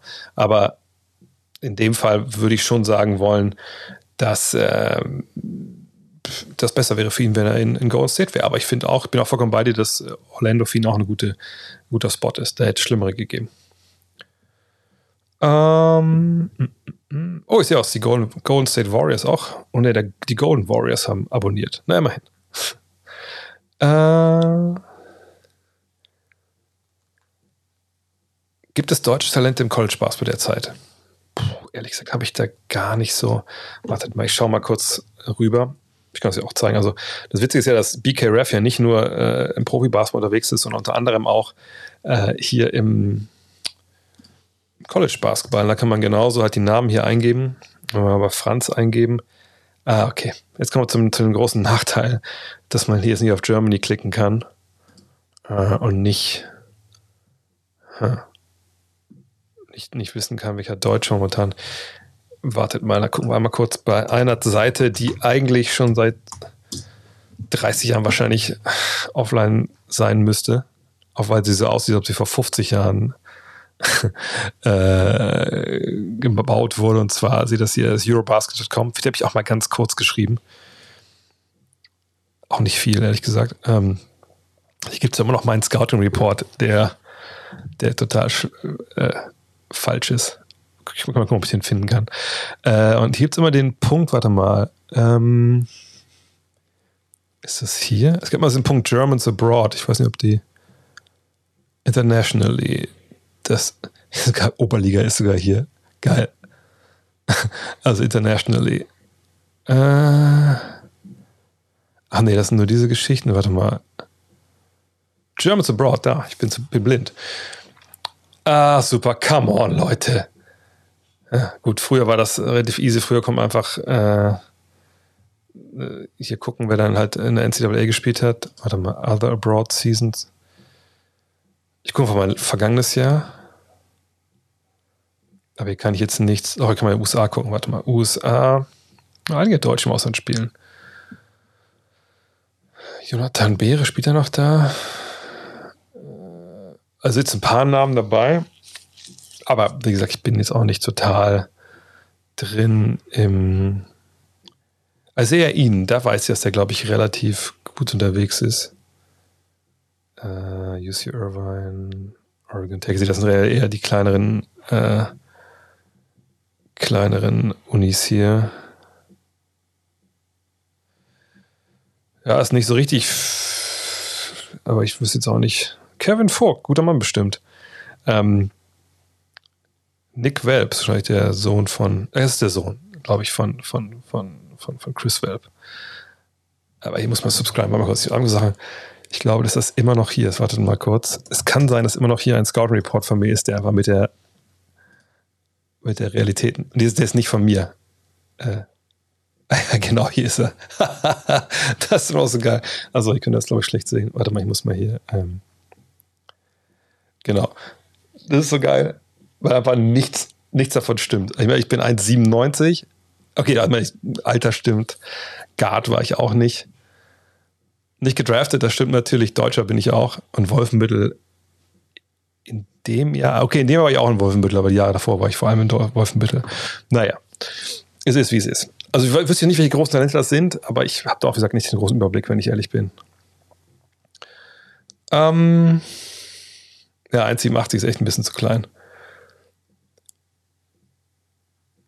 Würdest du als Coach über Dennis Rodman beibringen, weniger Nächte durchzumachen und nüchtern zum Spiel zu erscheinen oder Carrie überzeugend sich impfen zu lassen und den Globus zu erklären?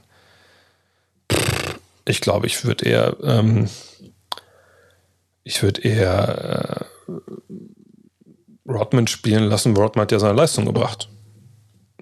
Kyrie hat bisher nicht gespielt und kann ja auch Heimspielen nicht spielen. Von daher wäre mir Rodman sicherlich da lieber, wenn ich ehrlich bin. Weil dem muss ich nicht erklären, dass er Hauptsache der ist da. So, was haben wir denn noch? Die besten Three-Point-Guards der 2010er Jahre. Welche drei sind aktuell? Äh, also, was, was sind denn Three-Point-Guards? Also Guards, die einen guten Dreier werfen, da kannst du einfach gucken. Das ist, da gibt es ja die Listen. Da muss man jetzt ja nicht. Ähm, das ist ja nichts, nichts großartig, was man jetzt analysieren könnte. Ähm, ich meine, klar, 2010er, obwohl 2010er wahrscheinlich die gleichen wie jetzt auch, ne? So lange sind die ja noch nicht her. Also, das ist ja eigentlich das Gleiche wenn wir ehrlich sind. Also Curry sicherlich, Lillard und dann den dritten kannst du dir aussuchen. äh, Tatum oder Brown. Äh, Boston ist gerade ein echtes Hin und Her. Jalen Brown ist für mich zumindest immer die bessere Wahl gewesen, vor allem nach dem starken 50-Punkte-Game. Na gut, in einem Game können wir das ja nicht festmachen. Ich denke, dass Tatum schon das größere Talent ist und auch eigentlich schon mehr gebracht hat, natürlich auch gerade damals äh, in seinen ersten Playoffs und so. Aber zuletzt hat es halt schon gestockt, aber auch da gerade diese, diese jüngeren Spieler sind natürlich auch echt so von Covid ziemlich ge, gebissen, so, weil ähm, ne, gerade in den Zeiten, wo die eigentlich den Sprung machen, wo sie sich konsolidieren, klar, Rookies sind auch gekniffen, aber ne, diese Jungs, die es ein bisschen älter schon sehen und die einfach diesen Sprung aufs nächste Level machen wollten und das hat nicht geklappt, deswegen, das ist natürlich ganz schön bitter. Ähm, ähm, von daher äh, schwer momentan sich da zu entscheiden, aber ein 50-Punkte-Spiel sollte ja nicht den Ausschlag geben, ehrlich gesagt. Die Lakers haben im Sommer versucht, das Shooting im Roster zu verbessern und mit den Erfolg weder, wieder, wieder oder wie bewertest du Ellington im Vergleich zu anderen reinen Shooting-Spielern, wie zum Beispiel Duncan Robinson? Na gut, Duncan Robinson läuft ja momentan auch nicht so gut. Oder habe ich da, also auch da müssen wir nochmal gucken. Ich schaue mal kurz auf die Stats, weil der kam natürlich ganz, ganz schwer in die Saison rein und da gab es auch genug Scouting-Reports über ihn, dass es dann einfach jetzt nicht so gut lief. Ähm, zuletzt, jetzt war er auch verletzt. Ich gucke mal kurz in die Splits bei ihm. Aber Duncan Robinson, ja gut, im Dezember lief es mit 37,6 Prozent wieder ein bisschen besser, aber ähm, das war natürlich trotzdem noch nicht der Duncan Robinson, den wir sonst kennen. Ähm, und also es ist, eigentlich muss man sagen, es gebietet sich gar nicht, jetzt hier Duncan Robinson mit Wayne Ellington zu vergleichen. Wayne Ellington muss mit anderen äh, minimal verdienenden äh, Basketballern verglichen werden, die zu haben waren im Sommer. Ne? Denn das ist ja sein das ist seine Comp. Also das sind die Leute, mit denen er sich vergleichen muss. Äh, und nicht jüngere Spieler, sagt die, die Free Agents sind und da wie viel 100 Millionen dafür bekommen. Und bei Wayne Ellington sind wir gerade fünf Versuche, 38 Prozent. Also ich glaube, für 2,6 Millionen Dollar kriegst du, klar kannst du mehr bekommen, irgendwann du da Glück hast, aber alles in allem ist es halt, was das jetzt angeht, ein guter Wert. Ne, die ganzen Defensivstatistiken bei ihm, wenn ich ehrlich bin, würde ich da jetzt erstmal gar nicht anfassen wollen, weil bei den Lakers einfach so viel im Argen liegt, dass ähm, wir da, glaube ich, gar nicht großartig äh, drauf gucken können, ne? weil die einfach noch nicht, was ich für meinte, sie haben sich noch nicht gefunden, die haben nicht die Struktur und dann bist du als so, als 3D-Spieler, ne, der da irgendwie mitverteidigt, aber sicherlich nicht der ist, der vorne Point of Attack oder hinten ne, den Ring beschützt, du hängst ein bisschen dazwischen, da bist du nicht der, der da einen Unterschied macht. Deswegen ähm, müssen wir da also auch, gar nicht großartig äh, nach vorne stellen und vergleichen mit Robinson. Der, der, der, der passt einfach überhaupt gar nicht. Ist Robinson in einem Vakuum eine bessere Dreierschütze? Ja, ich glaube, da können wir mittlerweile von ausgehen. Äh, und auch der Spieler, der vorne sicherlich ein bisschen mehr bringen kann. Äh, ist defensiv Erlington wahrscheinlich besser, obwohl er auch klar der Ältere ist mit 34. Wahrscheinlich schon irgendwo, aber es ist einfach super schwer zu bewerten. Und wie gesagt, es ging nicht darum, ähm, kann man jetzt einen wie Robinson irgendwie holen oder muss man einen wie Alec nehmen? Du musst einen wie Alec nehmen, weil alle anderen kosten so viel Geld und da kannst du froh sein, wenn einer 38 seiner Dreier trifft. Hm. Wie klickst du bei Basketball Ferns einzelne Songs zu einer Auswahl zusammen? Hab die Funktion schon ein paar Mal gesehen. Einfach mit der Maus drüber anklicken. Klack, klack, klack, klack. Und dann rechnet er dir das automatisch aus. Ähm, bist du überrascht von dem, was Jalen Smith abliefert? Ja, also das ist, ähm, also der Dank war natürlich auch, auch natürlich vor allem da, da, da, sehr, sehr schön zu sehen.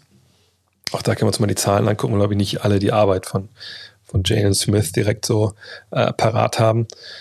Und hier jetzt in diesen vier Spielen, sag ich, klicke jetzt eins an, ich kann aber auch hier unten anklicken, dann gibt er mir alle Spiele in der Zeit.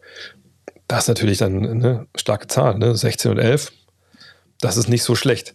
Ähm, aber auch hier muss man natürlich äh, immer dann drauf gucken auf den, äh, auf den Kontext und dann seht ihr, dass hier natürlich ein Name fehlt. Wir gehen mal zurück zu den Suns, da kann man es immer ganz gut sehen. Ähm, dann seht ihr, kann man es überhaupt sehen? Das ist zu klein? Ne, man sieht es. Ähm, dann seht ihr, dass die Andre Ayton gerade out ist mit äh, ne Health and Safety Protocol. Also bei Jalen, oder nicht Jalen, ja, also bei Smith würde ich einfach sagen, das ist so ein Fall von, naja, der hat sich jetzt halt, ne, wir sehen es hier am Ende des, ähm, ja, äh, James Smith hat sich da jetzt am Ende des, ähm, der Bank ne, so ein bisschen rein rangespielt, ist ja auch ein junger Mann. Und jetzt kommt eben eine Next Man Up Mentalität. Du konntest dich im Training beweisen. Jetzt gucken wir mal. Und da kommt eine funktionierende Einheit, hat genau seinen Job und, und macht halt sein Ding. Und das ist gut. Ist auch gut für Robert Saber, wenn er denkt, okay, guter Mann, der gibt mir auch ganz gute Zahlen hier. Vielleicht muss ich die Andre Ayton gar nicht so viel Geld bezahlen nächstes Jahr. Aber ich muss sagen, klar bin ich überrascht, weil ich Jalen Smith. Heißt eigentlich, wieso habe ich eigentlich den unter Jalen Smith immer abge. abge er heißt Jalen, siehst du, das sage ich doch. Oder Jalen, ist das doch Jalen? Nee, Jalen, ne? Egal. Jedenfalls, auf jeden Fall, ähm, überrascht mich schon mal. Ich habe ihn natürlich auch nicht viel spielen sehen bisher. Ähm,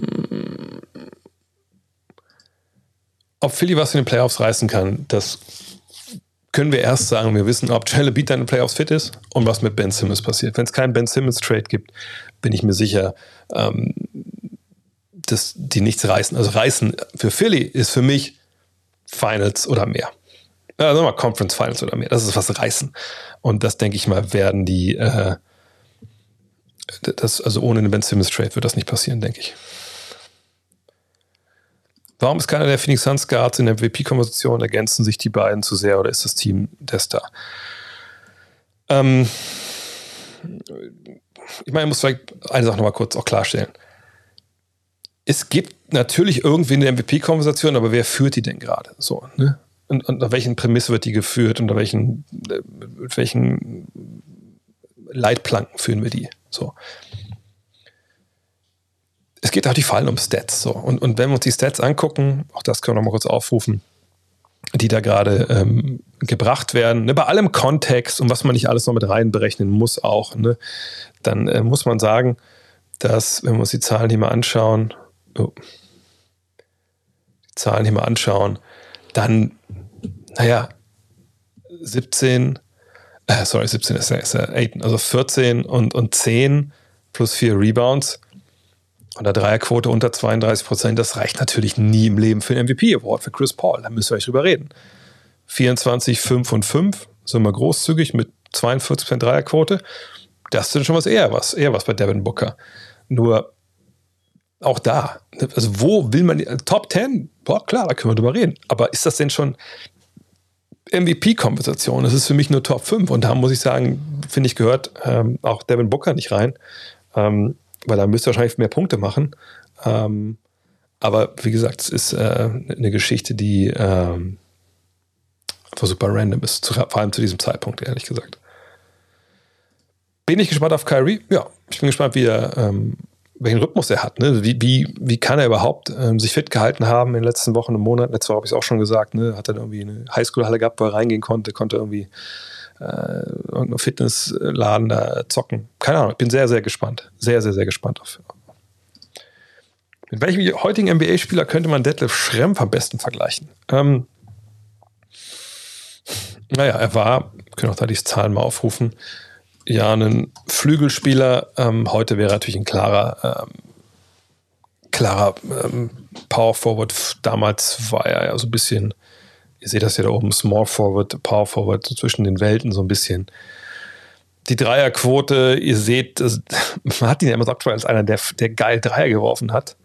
Aber ihr seht das, dass das relativ spät in der Karriere erst kommt, erst mit 32 dann in Seattle nimmt, dann seine zwei, drei Dreier pro Partie, auch mit guten Quoten. Auch da können wir einfach mal schauen, dass wir das mal hier äh, uns vom System zusammenrechnen lassen. Bis dahin. Und dann sehen wir da, ne? also das ist schon ein relativ modernes Game. Auch die mit 2,3 Dreiern auf heutiger Sicht natürlich immer relativ wenig, aber ne, 17, 6 und 4, dazu die Dreier mit, mit der Länge. Also Respekt. Von daher könnte einfach jeden ähm, ja, Power Forward momentan nehmen, der, der ein bisschen Ballhandling hat. Ähm, ich bin mir ein bisschen schwer, wenn ich da jetzt wirklich äh, äh vergleichen soll. Wenn ich, fällt euch jemand ein? Schreibt es mal rein, da kann ich ein bisschen Kakao trinken hier. Mhm.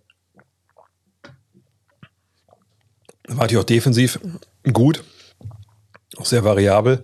Ähm, was man bei Schrempf immer vergisst, Schrempf war ja Ewigkeiten in den USA, glaube ich, zwei Jahre in der Highschool, wenn ich mich erinnere, und dann in Washington am College.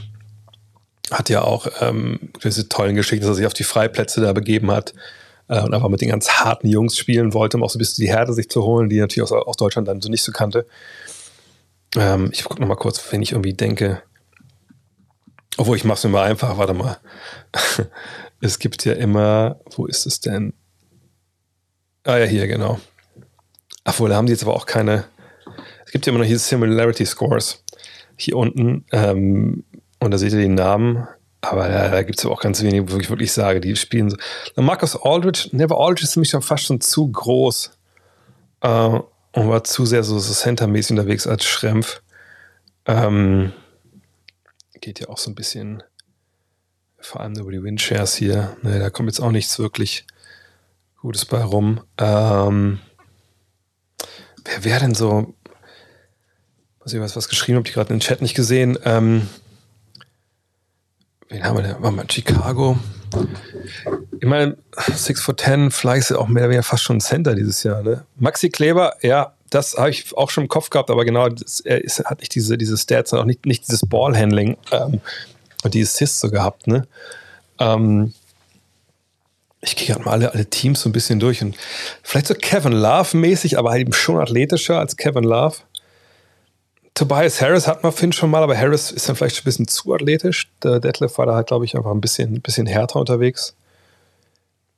Gordon, ein bisschen größerer Gordon Hayward. Naja, vielleicht ein bisschen größerer Gordon Hayward. Hayward vielleicht ein bisschen mobiler. Sowas in der Richtung vielleicht. Äh ja, ja, so, so könnte ich es mir zusammenreimen vielleicht. Ähm so, Jaron Jackson, so, nee. Also Aaron Gordon mäßig ohne die Athletik, aber ich merke, das kommt man halt, kommen jetzt auf Vergleiche, die dann irgendwie an, an irgendwelchen Ecken aber immer überhaupt gar nicht passen. Ariza? Nein, nein, nein. Ariza ist, ist ein ganz anderer Spieltyp, ganz anderer Spieltyp.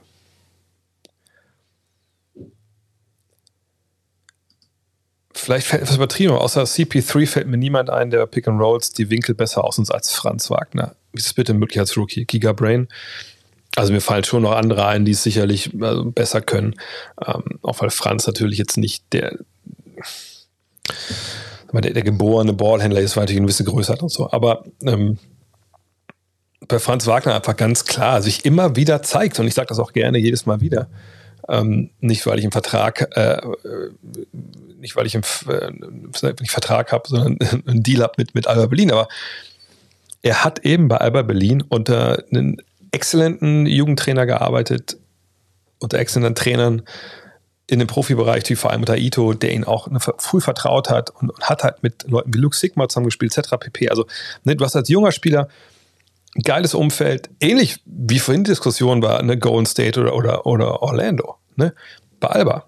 Winning, winning Team, ne, Winning Culture, ein Trainer, der alles gesehen hat im Basketball, der jungen Spielern vertraut, sie weiterbringen will. Ne, er nimmt das auf, versteht das auch, was er da ähm, machen will und muss. Und spielt Profi-Basketball. Das hat kein anderer in diesem, hat kein Cunningham, kein Mobley oder wie sie alle heißen, die vorhin gezogen wurden. Und das ist nun mal ein Riesenvorteil. Und das sieht man in seinem Spiel. Das meine ich ja auch. Letzte Woche meine ich ja, ne, dass er erwachsen spielt, dass, dass es clever ist. Das kommt eben alles daher. Ähm, Giga Brain, sicherlich hat er aber auch natürlich ein gutes Basketball-Brain, so ist es nicht. Aber das, diese Ausbildung ist einfach ähm, passiert damals. Was den Hawks mit, mit Young zutraut, das ist sicherlich auch ein Team. Also es kommt nicht darauf an, wie sie so ein bisschen ihre Problematiken da jetzt lösen, ne? mit Radish und so, wem verzahlen sie Geld, was mit den älteren Spielern, wenn die so ein bisschen rauswachsen aus dem Team, können sie die ersetzen, wird das dann zu teuer. Ne? Aber ich denke, das ist ein Team, was sicherlich um die Conference Finals mitspielen kann. Da muss man abwarten ähm, was da passiert. Ach, Tom Adler hat schon zu. Ja, dann, dann hätte ich doch gleich dich fragen können. Apropos, lass mal wieder einen Podcast machen zu dem Thema. Habe ich letzte Woche schon gedacht. Letzte Woche, letztes Mal haben wir letztes Jahr auch angefangen im Januar. Also, Tristan das ist der Bruder von, ähm, ja, vom anderen das Silber, von Oscar. Ähm, aber sonst in echt, glaube ich, relativ wenig. Ne? Playoff bei den Cavs. Ähm, ja, ja, warum? Ich meine, ich weiß nicht, ob jetzt John Rondo da jetzt die, die, die goldene Lösung ist, aber ich glaube nicht, dass die jetzt komplett runterfallen hinten. Also, sie haben immer noch, das habe ich uns verpasst, ich, weil ich klicke einfach nur irgendwelche Vote-Meldungen, aber fast nur noch weg. Genau, Garland ist ja nur im, im Health and Safety Protocol. Das ist jetzt auch schon Day-to-Day, -Day, von daher, das wird schon reichen. Also irgendwie, da werden die, glaube ich, also würde mich wundern, wenn die die Playoffs nicht erreichen. Mm, mm, Rondo Trade wurde, kann ich auch kurz was einschieben. Also Rondo, ja, wie gesagt, ähm, das ist jetzt ein Spieler, wo man natürlich hofft, dass er ähnlich die Rolle spielen kann wie Rubio. Einfach, der hinkommt, das Ganze ne, als weise alte Basketball-Eule so ein bisschen mitbetreut ähm, gerade wenn auch vielleicht mal äh, die Youngster so ein bisschen, vielleicht doch mal dem nochmal die Pferde durchgehen und der einfach so eine Winning Culture damit reinträgt. Hoffen wir mal, dass Rondo darauf Bock hat. Ne? Ich denke, also schon ein Schritt von, von den Lakers zu den Cavs, aber die Frage hat man sich ja bei Ruby auch gestellt. Ruby hatte Bock darauf. Von daher hoffen wir, dass, dass Rondo da was weitergibt. Und dann, dann dürfte es auch funktionieren. Also, aber wie gesagt, kommt davon, ob er das wirklich will auch. Ne? In Atlanta wollte er das irgendwie dann doch so nicht.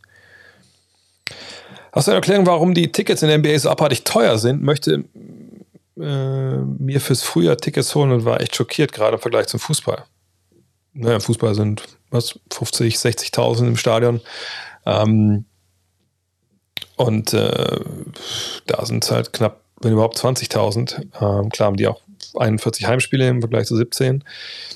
Aber das ist dann, wir haben ja die FDP auch an der Macht in Deutschland. Das ist ja in den USA nicht dann großartig anders. Das regelt halt an der Markt. So, und ähm, die Leute bezahlen das. Ähm, es geht, gibt ja auch mittlerweile, also ist ja fast so wie, wie im Flugzeug ne, oder wie in der Deutschen Bahn. Das, wenn es Spiele gibt, wo einfach die Nachfrage nicht so hoch ist, dann sind die Tickets auch billiger. Nur wenn man natürlich in die Hotspots fliegt, wir haben das ja auch damals in dem Video besprochen, ähm, LA, ähm, New York natürlich vor allem, aber auch dann sowas wie Miami oder so, dann ist natürlich teuer. Wenn ihr in Indiana und was im Spiel irgendeiner Truppe jetzt in Houston, glaube ich, dann wird es eben nicht so teuer. Von daher, da muss man einfach ein bisschen hingucken. Ähm, aber natürlich fliegt man ja nicht unbedingt wegen Basketball irgendwo in den USA nach Indianapolis oder nach Milwaukee. Und Milwaukee schon auch relativ teuer sein. Ähm, und nach Houston oder so. Ähm, aber ja, wenn sie das Geld bekommen, dann, dann, dann kriegen sie es auch. Also nehmen sie es auch so rum. Hast du persönlich einen Trade? Genau, mit Houston kommst du noch Geld an der Tür, wenn du reingehst, genau. Hast du eine Erklärung, warum die Tickets, ah, das habe ich ja schon gestellt. Hast du persönlich einen Trade auf dem Ticker abseits von Simmons und Kyrie? Also ein Trade, der für dich auf der Hand liegt oder den du gern sehen würdest? Also dir Trade-Szenarien und Spielereien der Trade Machines theoretisch. Nö, da mache ich eine Menge, auch immer selber viel zu viel Zeit. Morgen im Podcast spreche ich mit, äh, mit Len Werle. Treffen uns morgen um elf, glaube ich, und nehmen das auf mal. Äh, die fünf Spieler, von denen wir denken, jeder, der, der, die getradet werden, ähm, habe ich auch schon ein bisschen rumgespielt in einer ruhigen Minute, die dann ruhige 30 Minuten wurden. Ähm, ich denke, Jeremy Grant wird getradet in, in, in Detroit. Äh, ich möchte nicht alles spoilern, was ich morgen da erzähle. Ähm, aber Jeremy Grant fände ich auch gut. Ähm, wenn der getradet werden würde, weil ich glaube, der kann echt Teams helfen, die, die oben mit drin stehen. Der könnte auch vielleicht wirklich nochmal das, das, dieses Titelrennen nochmal nachhaltig beeinflussen. Äh, mal gucken, äh, wo der landet. Aber dafür, da freue ich mich drauf. Äh, glaube ich, dass in den nächsten Jahren auch mal Headcoaches aus Europa in der NBA gehen. Also gehen sie ja schon, nur nicht als Headcoaches. Äh, aber direkt von Europa nach USA Headcoach, das kann ich mir ehrlich gesagt nicht vorstellen, weil ich denke, dass da ähm, das Spiel auch ein bisschen, bisschen doch anders ist oder generell ähm,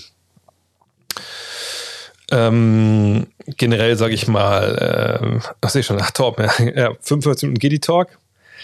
Ja, können wir auch machen. Aber wird ja nicht gedraftet. Aber können wir gerne darauf einsteigen, kein Problem. Ähm, oder wir machen nächste Woche mal zusammen Buckets mit, mit Giddy, dann ziehe ich dich mit rein. Ähm, was wollte ich sagen? Ach ja, Head Coaches. Also da ist, glaube ich, ne, also ist es nicht mehr so, dass sie sagen, dass der Basketball 100% anders ist, das kann man nicht hinbekommen, das meine ich gar nicht. Sondern, und klar, schade, dass damals David Blatt wieder gegangen wurde, gar keine Frage.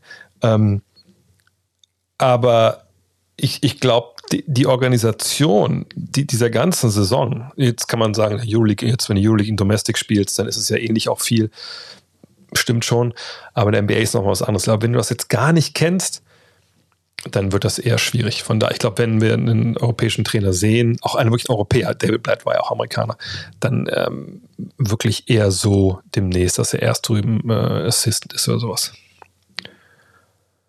Äh, ja, Rockets haben wir schon gesprochen mit äh, KPJ und wie sie da heißen. Äh, ob sie ihren Trade-Wert gesteigert haben. Na gut, traden wollten sie, wollten sie eventuell nur Wood, was man so lesen konnte. Und äh, da glaube ich, das kann natürlich negativ sein, aber die Teams machen da auch ihre eigene Research. Und bei Wood war ja vorher auch der Leumund nicht der Beste, von daher weiß ich nicht, wann das jetzt großartig das Große was ge gebracht hat oder negativ Einfluss hatte. Wann kommt der nächste Blamieren oder Kassieren Stream? Ja, mal gucken, wann ich wieder Zeit habe zum Zocken, äh, wo es sich lohnt. Vielleicht Ende der Woche oder so. Bisschen schwierig, meine Frau diese Woche viele Dienste hat und ich, wie gesagt, jetzt abends auch viel Überstunden mache. Aber das muss mal wieder passieren, auf jeden Fall. Genau wie der nächste Weinkeller haben wir das auch gefragt. Der war ja eigentlich schon geplant gewesen für vor, der, äh, vor Weihnachten. Ähm, dann kam ja der, äh, der Booster-Shot dazwischen. Aber das wird auch bald kommen. ja, und das war es, glaube ich, für heute, wenn ich es richtig gesehen habe. Ja. Oh, da kommt noch was. Äh, ich bin ja schon seit gut zehn Jahren bei Next dabei. Oh mein Gott. Also, ich meine, das zeigt mir nur, wie alt ich bin. Und du erwähnte Zeit häufig im Fragen-Podcast die Frage, schon auch beantwortet hättest, Greatest bla bla. Wäre nicht eine FAQ-Folge, die Möglichkeit verweisen kannst? Ja, es gab auch mal ähm, einen, einen Kollegen, der mitgefahren ist auf einen der NBA-Trips, der meine Website damals neu gemacht hatte, der so eine Idee hatte, ey, lass uns einfach mal das alles archivieren, also alle Fragen in den Fragen-Podcasts man quasi eingeben kann und dann springt man zu der Frage. War mir alles zu viel Arbeit, ehrlich gesagt, weil das eine geile Idee war, aber das konnte ich einfach nicht mehr, äh, nicht mehr ähm, leisten und ähm, auch so dann die ganzen Fragen, sage ich mal, äh, zu, zu, katalogisieren oder so Kapitelmarken einzufügen in den ganzen Dingern, ist manchmal einfach echt, es, das kann ich einfach nicht. Also das ist ja das Problem. Ne? Deswegen wird das hier wahrscheinlich auch in diesem Kanal nie wirklich so, gut, wahrscheinlich sowieso nicht, aber das ist auch ein Grund, warum es jetzt nicht so, auch nicht nur ein bisschen nach oben geht. Ist normal, müsste natürlich jemanden haben, der jetzt sagt, pass auf, hier, das war eine geile Aussage, das cut ich dir raus und das geht dann auf TikTok und so und hier und bumm und da kommt noch ein Clip dazu und auf YouTube schlachten wir das auch alles aus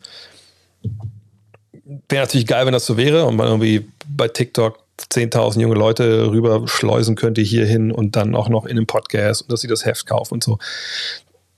Ich verstehe das schon, wie das läuft, nur ich kann es aber nicht leisten und ich habe jetzt auch nicht, ich verdiene auch nicht hier Millionen, dass ich sagen könnte, ich stelle mir da jetzt äh, eine YouTube-Armee ein, die das alles für mich machen. Ähm, und ich kann auch nicht auf irgendwem erwarten, dass er es for free macht. Ähm, von daher, solche Sachen muss man wahrscheinlich einfach immer gucken, ähm, dass einfach, ähm, vielleicht muss ich mehr tanzen, genau. Äh, vielleicht überhaupt mal bei TikTok mein, äh, mein, äh, mein Account mal wieder reaktivieren.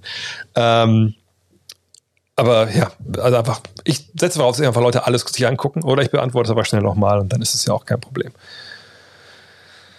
Äh, Tipp zu den Spurs heute Abend? Gegen spielen Spurs heute Abend? Ich habe keine Ahnung, warte mal. Ähm, lass ich mal gucken, wenn die Spurs heute Abend spielen. Weil, ähm, gucken wir mal. Also, heute Abend spielen die Spurs gegen. Oder Hot Tub Stream, genau. At Toronto. Jetzt weiß ich auch nicht, wer bei den Spurs momentan überhaupt fit ist. Ich muss mal schauen. Bei den Raptors weiß ich, die habe ich ja zuletzt kommentiert. Collins McDermott, Shonte Murray, Conditioning noch out, Lonnie Walker out, Doug McDermott out. Ich würde sagen, ähm, dass, dass Toronto da wahrscheinlich schon eher gewinnt. Toronto, finde ich, ist so das unterbewertetste Team momentan in der Eastern Conference, glaube ich. Frage von Biene vom Dallas Trip. Oh, warum baut man Clay so langsam auf, aber will ihn wohl direkt in die Starting Five stellen? Etwas mutig, oder? Nö, nö, das ist ja. Ähm, also, das hat ja Steve Kerr relativ schnell gesagt, so, also ich mache jetzt hier keine wilden Sachen, der Mann, wenn er fit ist, startet der. Punkt. Und finde ja richtig. Also, ne, ist ja nicht so, dass ihn da jetzt irgendwo reinwirfst, wo er gar nicht weiß, äh, was er da machen muss. Und das sind die Jungs, mit denen er in der Regel auch damals gespielt hat. Und das passt natürlich dann so gut wie, äh, wie nichts anderes. Und er kann sich ja so ein bisschen einfach reinbetten in eine funktionierende erste Fünf. Und dafür geht dann wahrscheinlich Jordan Poole in die zweite Fünf. Ähm, aber die Minuten, das ist ja das Wichtige. So, und ich glaube, da wird man halt drauf schauen. Und die haben wahrscheinlich auch erstmal ein bisschen weniger äh, geben, was das angeht. Aber ob er es in der ersten fünf spielt oder zweiten fünf, ich würde lieber die ersten fünf packen, weil das ist der Rhythmus, den er kennt. Ähm, das sind die Mitspieler, die er kennt. Und dann glaube ich, ist das auch ähm, kein Risiko, wenn ich ehrlich bin. Wie läuft es eigentlich bei dir ab? Schaust du je nach die Spiele an oder guckst du morgens die Highlights? Kann du das vorstellen? Ja, ich Boxscores checken natürlich jeden Tag. Das ist ja natürlich Standard. Das muss sein. Ähm, dann kommt es darauf an, was ich mir gerade so auf der, auf der Agenda habe. Also diese Woche habe ich jetzt mich viel um, oder ich kümmere mich jetzt generell viel um God Next Magazine. Da bleibt das Aktuelle so ein bisschen hinten dran. Deswegen gucke ich mir da eher dann die Sachen an, die ich ähm, brauche, fürs Wochenende zum Beispiel, wenn ich wieder kommentiere. Ähm, da habe ich aber diese, diese Instat zum Beispiel Geschichte, die einfach sehr, sehr wichtig ist, weil ich da in viel kürzerer Zeit viel, viel mehr relevante Szenen mir angucken kann. Wie gesagt, wenn ich wissen will, wie Draymond Green gerade drauf ist, dann gucke ich mir alle Offensiv-Defensiv-Szenen von ihm an. Das dauert dann eine Stunde vielleicht. Dann habe ich letzten, was ich drei, vier Spiele von ihm komplett durchgeguckt in der Hinsicht und dann habe ich da einen guten Kontext. So. Ganze Spiele komplett von A bis Z schaue ich relativ selten, wenn ich ehrlich bin. Ähm, ja, und das war's. jetzt wirklich. Von daher zeigen wir jetzt hier, wer heute so gut war, um hier zu supporten. Mit, nicht nur mit Fragen, alles, sondern halt mit Abos. Und heute waren eine Menge Leute dabei. Fork, Raintastic, viele neue Follower. Danke, danke, danke. Ich gucke mal kurz nebenbei, bevor ich hier irgendeinen Blödsinn erzähle, wie viele Follower wir eigentlich äh, schon haben. Und zögere den Stream damit noch künstlich hinten raus. Ähm, mal schauen, mal schauen, mal schauen. Äh, jetzt sehe ich gerade meinen eigenen Stream wahrscheinlich gleich. Ne? Das muss nicht unbedingt sein. Das ist übrigens echt, das ist momentan richtig räudig, wenn ich immer Hall of Game ähm, am Ende, äh, sage ich mal, äh, ich produziere das ja, also ich kann ich auch, auch, hier Full Disclosure. Es ist so, dass es bei Hall of Game, ich mir die Arbeit geteilt habe mit den Jungs, gesagt habe, ey, ich, ich kriege das halt nicht hin, wenn ich immer ähm, äh, alles komme, also alles mit den ganzen Zitaten und so und diese O-Töne und so, wie ich alles machen muss. Ich krieg's nicht hin, dass ich äh, wirklich ähm, ja, äh, ich, ich kann diese, die, diese, diese Essays nicht schreiben, die von weg vorgelesen werden.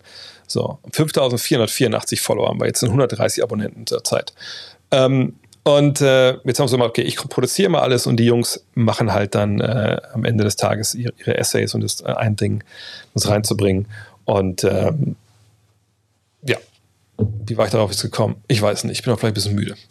In diesem Sinne, vielen, vielen Dank für alle, die hier dabei sind. Wie gesagt, für alle von euch, die folgen, 5484, 130 Abonnenten. Vielen, vielen Dank für, dafür.